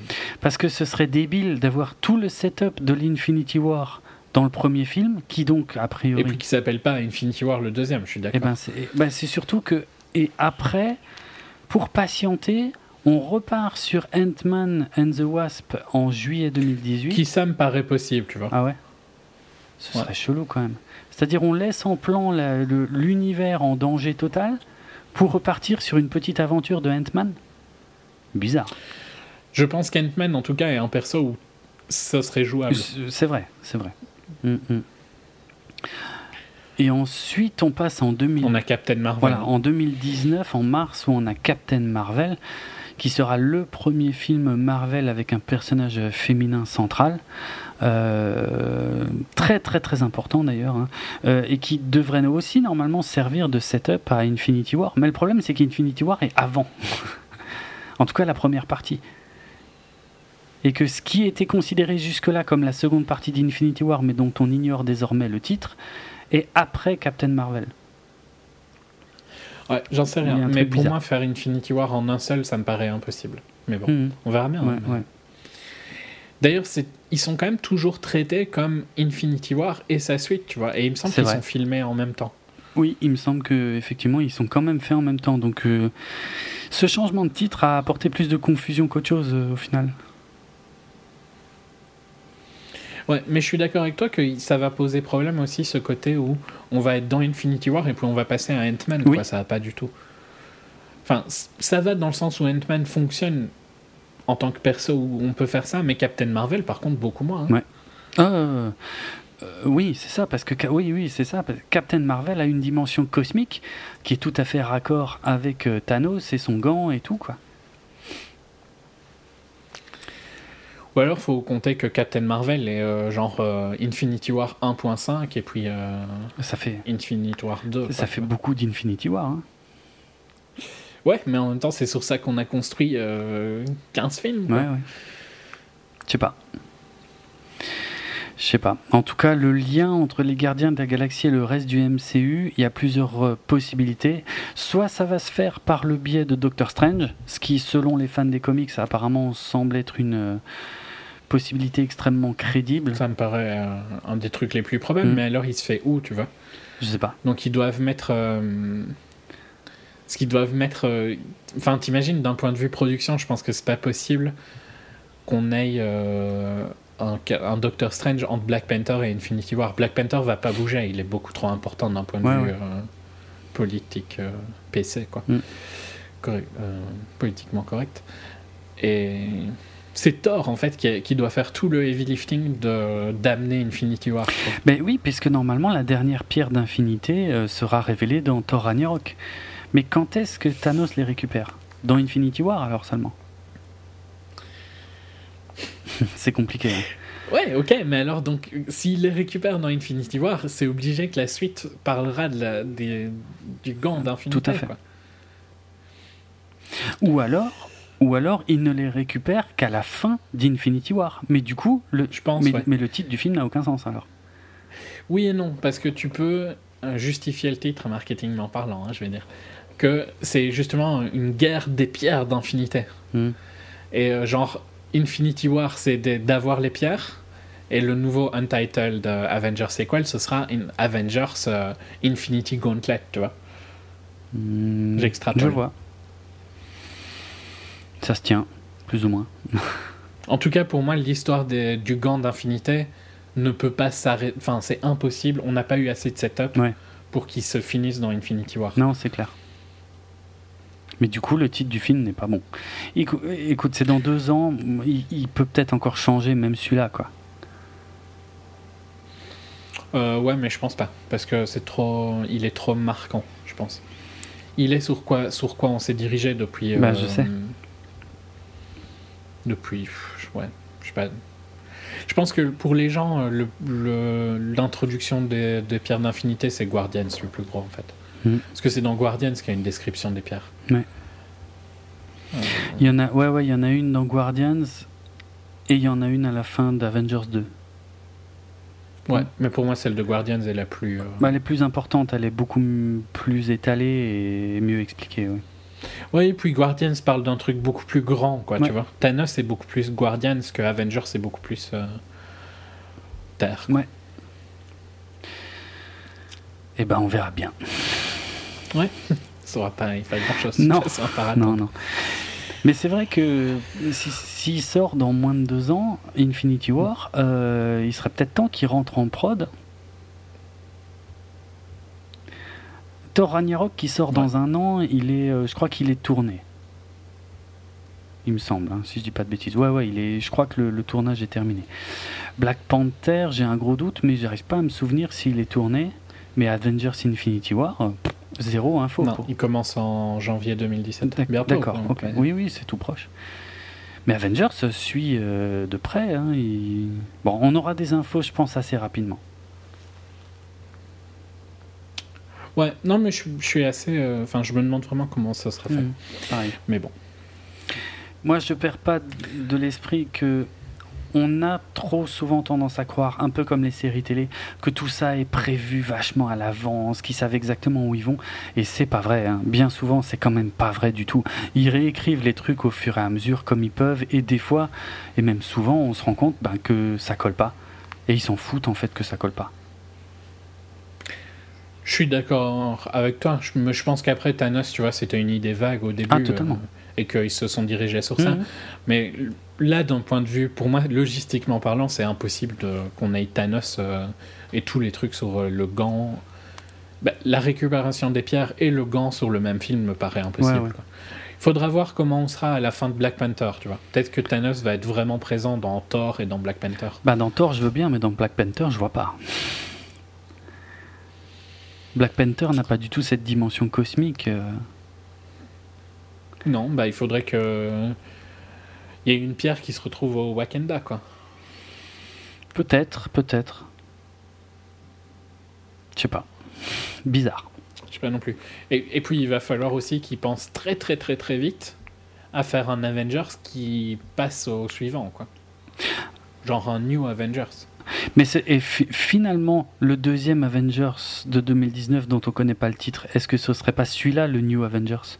Que, Genre, Pour moi, non, dans le sens où, à partir du moment où ils filment ensemble, c'est que c'est le même cast. Quoi. je- ouais, c'est vrai, c'est vrai.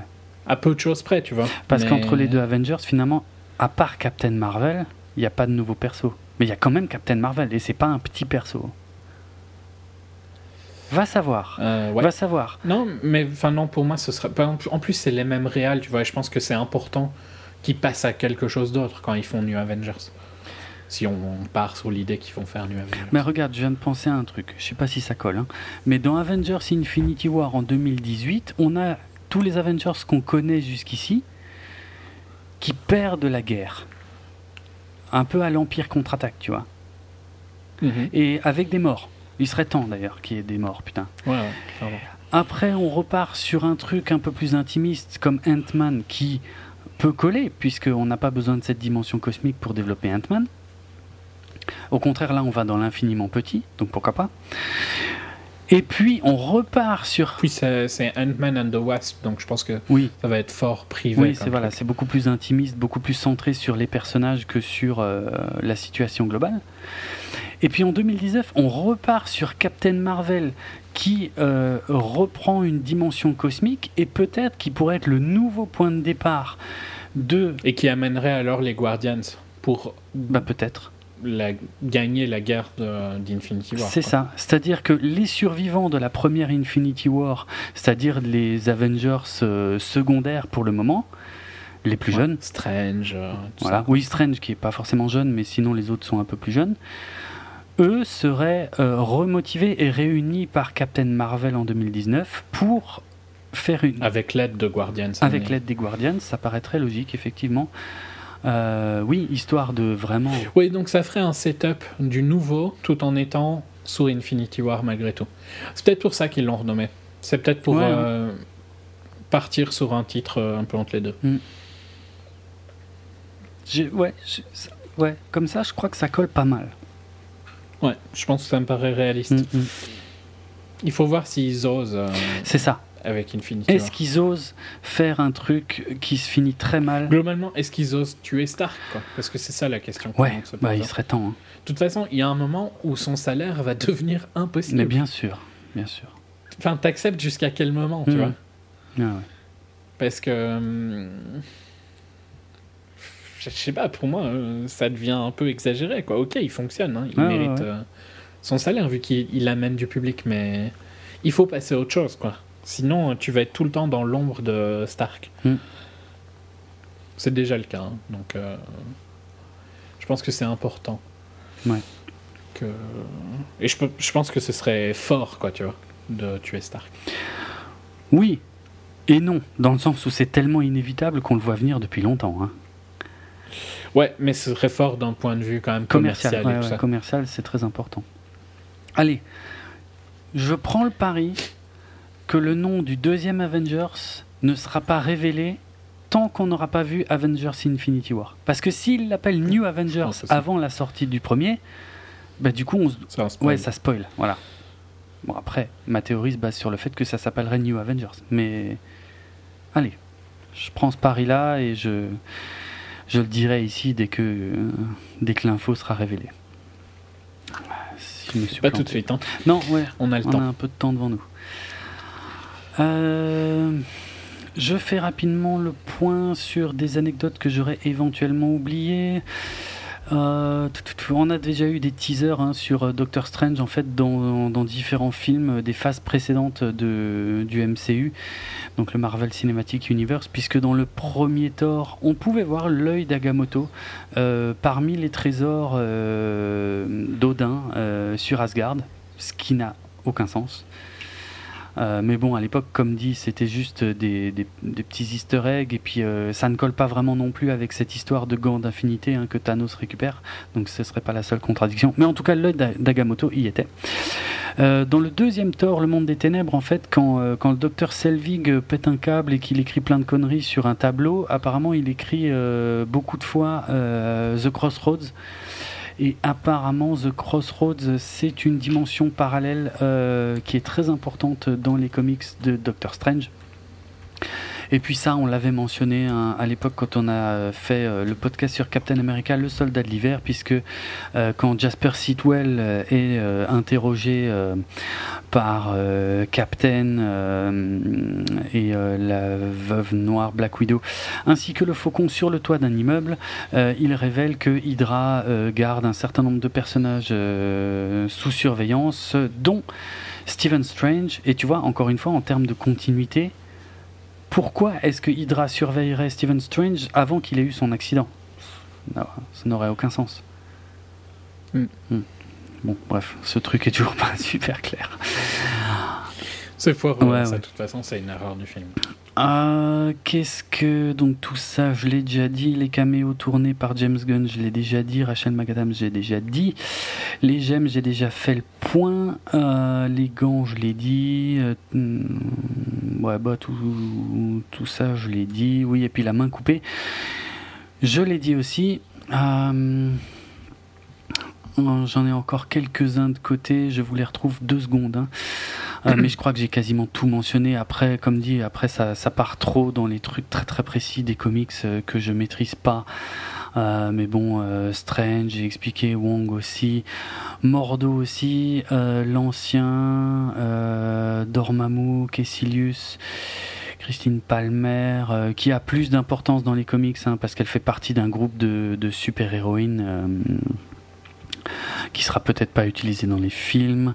Euh, les différentes. Euh, alors il y a quelques personnages secondaires qui apparaissent brièvement dans le film, qui sont en fait des magiciens assez euh, importants dans les comics. Là, je saurais même pas vous les nommer. Enfin, ce serait, ça n'aurait pas beaucoup de sens. Bon, bah, je crois que j'ai j'ai l'essentiel. Hein,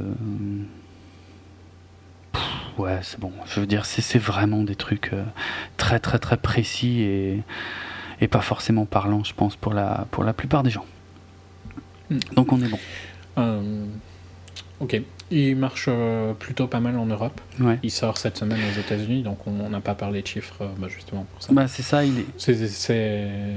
Bah, ouais, on enregistre, enfin on a commencé à enregistrer le 4 novembre et c'est le 4 novembre qui sort aux États-Unis, donc c'est pour ça qu'on n'a pas trop les chiffres. Ses projections, c'est de faire un peu plus de 80 millions. Ce qui est pas mauvais, mais. En euh, week-end d'ouverture. En week-end hmm. d'ouverture. Mais qui est pas top non plus, quoi. Euh, non. C'est la moitié d'un truc comme Civil War, quoi. Ah, quand même. Mais c'est plus qu'Ant-Man, par contre. C'est genre Ant-Man, c'est dans les 50 millions de ah tête. Donc euh, je pense qu'on est plutôt, on va plutôt être autour de 600 millions en total. Enfin moi je prédis entre 600 et 700. Ok. Hmm, voilà à voir euh, à la fin. Il a des critiques fort favorables qui peuvent l'aider un petit peu peut-être, mais. Hmm. À voir. Je pense que ce sera un bon signe de. Est-ce que en faisant du Tony Stark Light, euh, tu réattires un nouveau public ou est-ce que tu n'attires que le public plus fan, quoi, le public qui, tu, qui va à tous, quoi. Ouais, ouais. Je sais pas, à voir. Je sais pas on euh, Ouais, qu'est-ce que je pouvais encore dire bah, J'ai complètement arrêté de regarder Marvel's Agents of Shield, mais comme je l'avais expliqué, de toute façon, maintenant il y a une séparation assez nette entre le département télé et cinéma de Marvel. Donc, de toute façon, avec les séries Netflix, c'est impossible de les intégrer dans l'univers. Ouais, ouais, c'est voilà, ça commence à faire beaucoup. Et puis, euh, il est clair que l'univers Netflix est quand même un univers à part, même s'il est dans le même univers. Mais je doute fortement, même si les clauses existent. Ça a été dit, hein, je oui, crois. Oui, les clauses existent dans les contrats, mais je doute qu'on les voit dans les films, quoi. Non, non, mais ça a été dit il y a pas très longtemps. Qu'ils seront pas. Ils se croiseront ah, jamais. Ah, d'accord. Bon, bah voilà, bah, au moins. Enfin, c'est que c'était très peu probable, quoi. Mais c'est le genre de Feige hein, qui a dit ça, donc. Ok que j'ai lu ça il y a quelques semaines. J'extrapole un peu ce qu'il a dit, hein. j'ai pas dit mot pour mot, mais globalement c'était l'idée. quoi. C'est mm. que, de toute façon, enfin, n'importe qui qui a regardé une des séries Netflix voit qu'elles peuvent pas exister dans le monde de Marvel, euh, du MCU. donc, euh, c'est pas choquant. Ouais. Mais c'est pas si mal, hein. ça fait euh, deux univers à part. Et de toute façon, Agents of Shield, bon, moi j'ai jamais trouvé ça super intéressant. J'ai tenu par miracle jusqu'à la fin de la saison 3, mais je crois que la 4 est au-dessus de mes forces. Voilà, fini pour moi. eh bien, vous pouvez retrouver euh, nos autres épisodes, comme quoi on ne fait pas que DHS, Mm. sur euh, notre site www.bipod.be ou sur notre hébergeur audio djpod.com slash 24fps, sur les réseaux sociaux, la page Facebook 24fps podcast, sur Twitter at 24fps podcast, sur iTunes et sur vos programmes de téléchargement de podcasts favoris. Vous pouvez nous laisser des commentaires et des notes sur tous ces endroits-là, ou que euh, selon celui que vous préférez. Et en ce qui nous concerne, vous pouvez me retrouver sur Twitter. Et moi, c'est Dravenardrock, D-R-A-V-E-N-A-R-D-R-O-K. Euh, on va finir évidemment en musique. hein. En ouverture de l'émission, c'était évidemment un extrait de la bande originale de Doctor Strange composé par Michael Giacchino. Euh, on va finir avec un morceau qui est présent dans le film, même si putain il faut tendre l'oreille. Enfin, il faut vraiment savoir qu'il y est, euh, puisqu'il y a un titre de Pink Floyd qu'on peut entendre euh, dans la voiture de Doctor Strange juste avant qu'il euh, se crache. Euh, un titre euh, euh, qui s'appelle euh, Interstellar Overdrive. euh, qui est issu de leur tout premier album, hein, euh, The Piper at the Gates of Dawn, euh, donc, euh, qui est sorti en 1967. Euh, bah, c'est assez amusant en fait d'avoir placé. euh, D'ailleurs, je crois que Derrickson voulait mettre du. Et ça y est, j'ai plus l'anecdote sous les yeux, du coup j'ai plus le nom. Comment il s'appelle? Bob Dylan. Voilà. Je crois que Derrickson voulait absolument mettre du Bob Dylan dans le film et euh, il n'a pas réussi euh, à avoir les droits. Euh, par contre, c'était assez malin de mettre du Pink Floyd. Pourquoi? Parce qu'il y a quelques liens entre Pink Floyd et Doctor Strange. Tout simplement parce que la pochette de leur second album, euh, Saucer Full of Secrets, euh, qui est euh, sorti en 1968, euh, eh bien, euh, c'est un, espèce de montage un peu psychédélique, un peu, un peu étrange, mais sur lequel figure le Doctor Strange. Bah pareil, je vous mettrai un visuel dans l'article pour ceux qui, voient la, la pochette de l'album. En fait, j'ai un petit visuel qui vous montre, qui isole en fait la partie où apparaît Doctor Strange parce que quand on sait où il est, c'est super flag, mais quand on sait pas où il est, euh, on le voit pas super bien. Donc voilà, je vous mettrai une petite image qui montre ça. Et puis j'ai envie de mentionner euh, également le troisième album de Pink Floyd euh, qui se nomme euh, Soundtrack from the Film More, puisqu'il s'agit effectivement donc de la bande originale du film More, un film de Barbet Schroeder sorti en 1969, dont je n'ai jamais entendu parler. Euh, je sais pas ce que ça vaut. Ça te dit quelque chose? Non, Non, pas du tout. Donc voilà. Euh, donc ils avaient composé la bande originale du film qui donc euh, du coup leur a servi de troisième album. Et sur ce troisième album figure un, morceau qui s'appelle Cymbaline et euh, dans les paroles du morceau Cymbaline, ben, sur, la, la dernière phrase du dernier couplet avant les deux derniers refrains, cette dernière phrase c'est And Doctor Strange is always changing size. Donc voilà, une référence directe à Doctor Strange dans les paroles d'un morceau de Pink Floyd.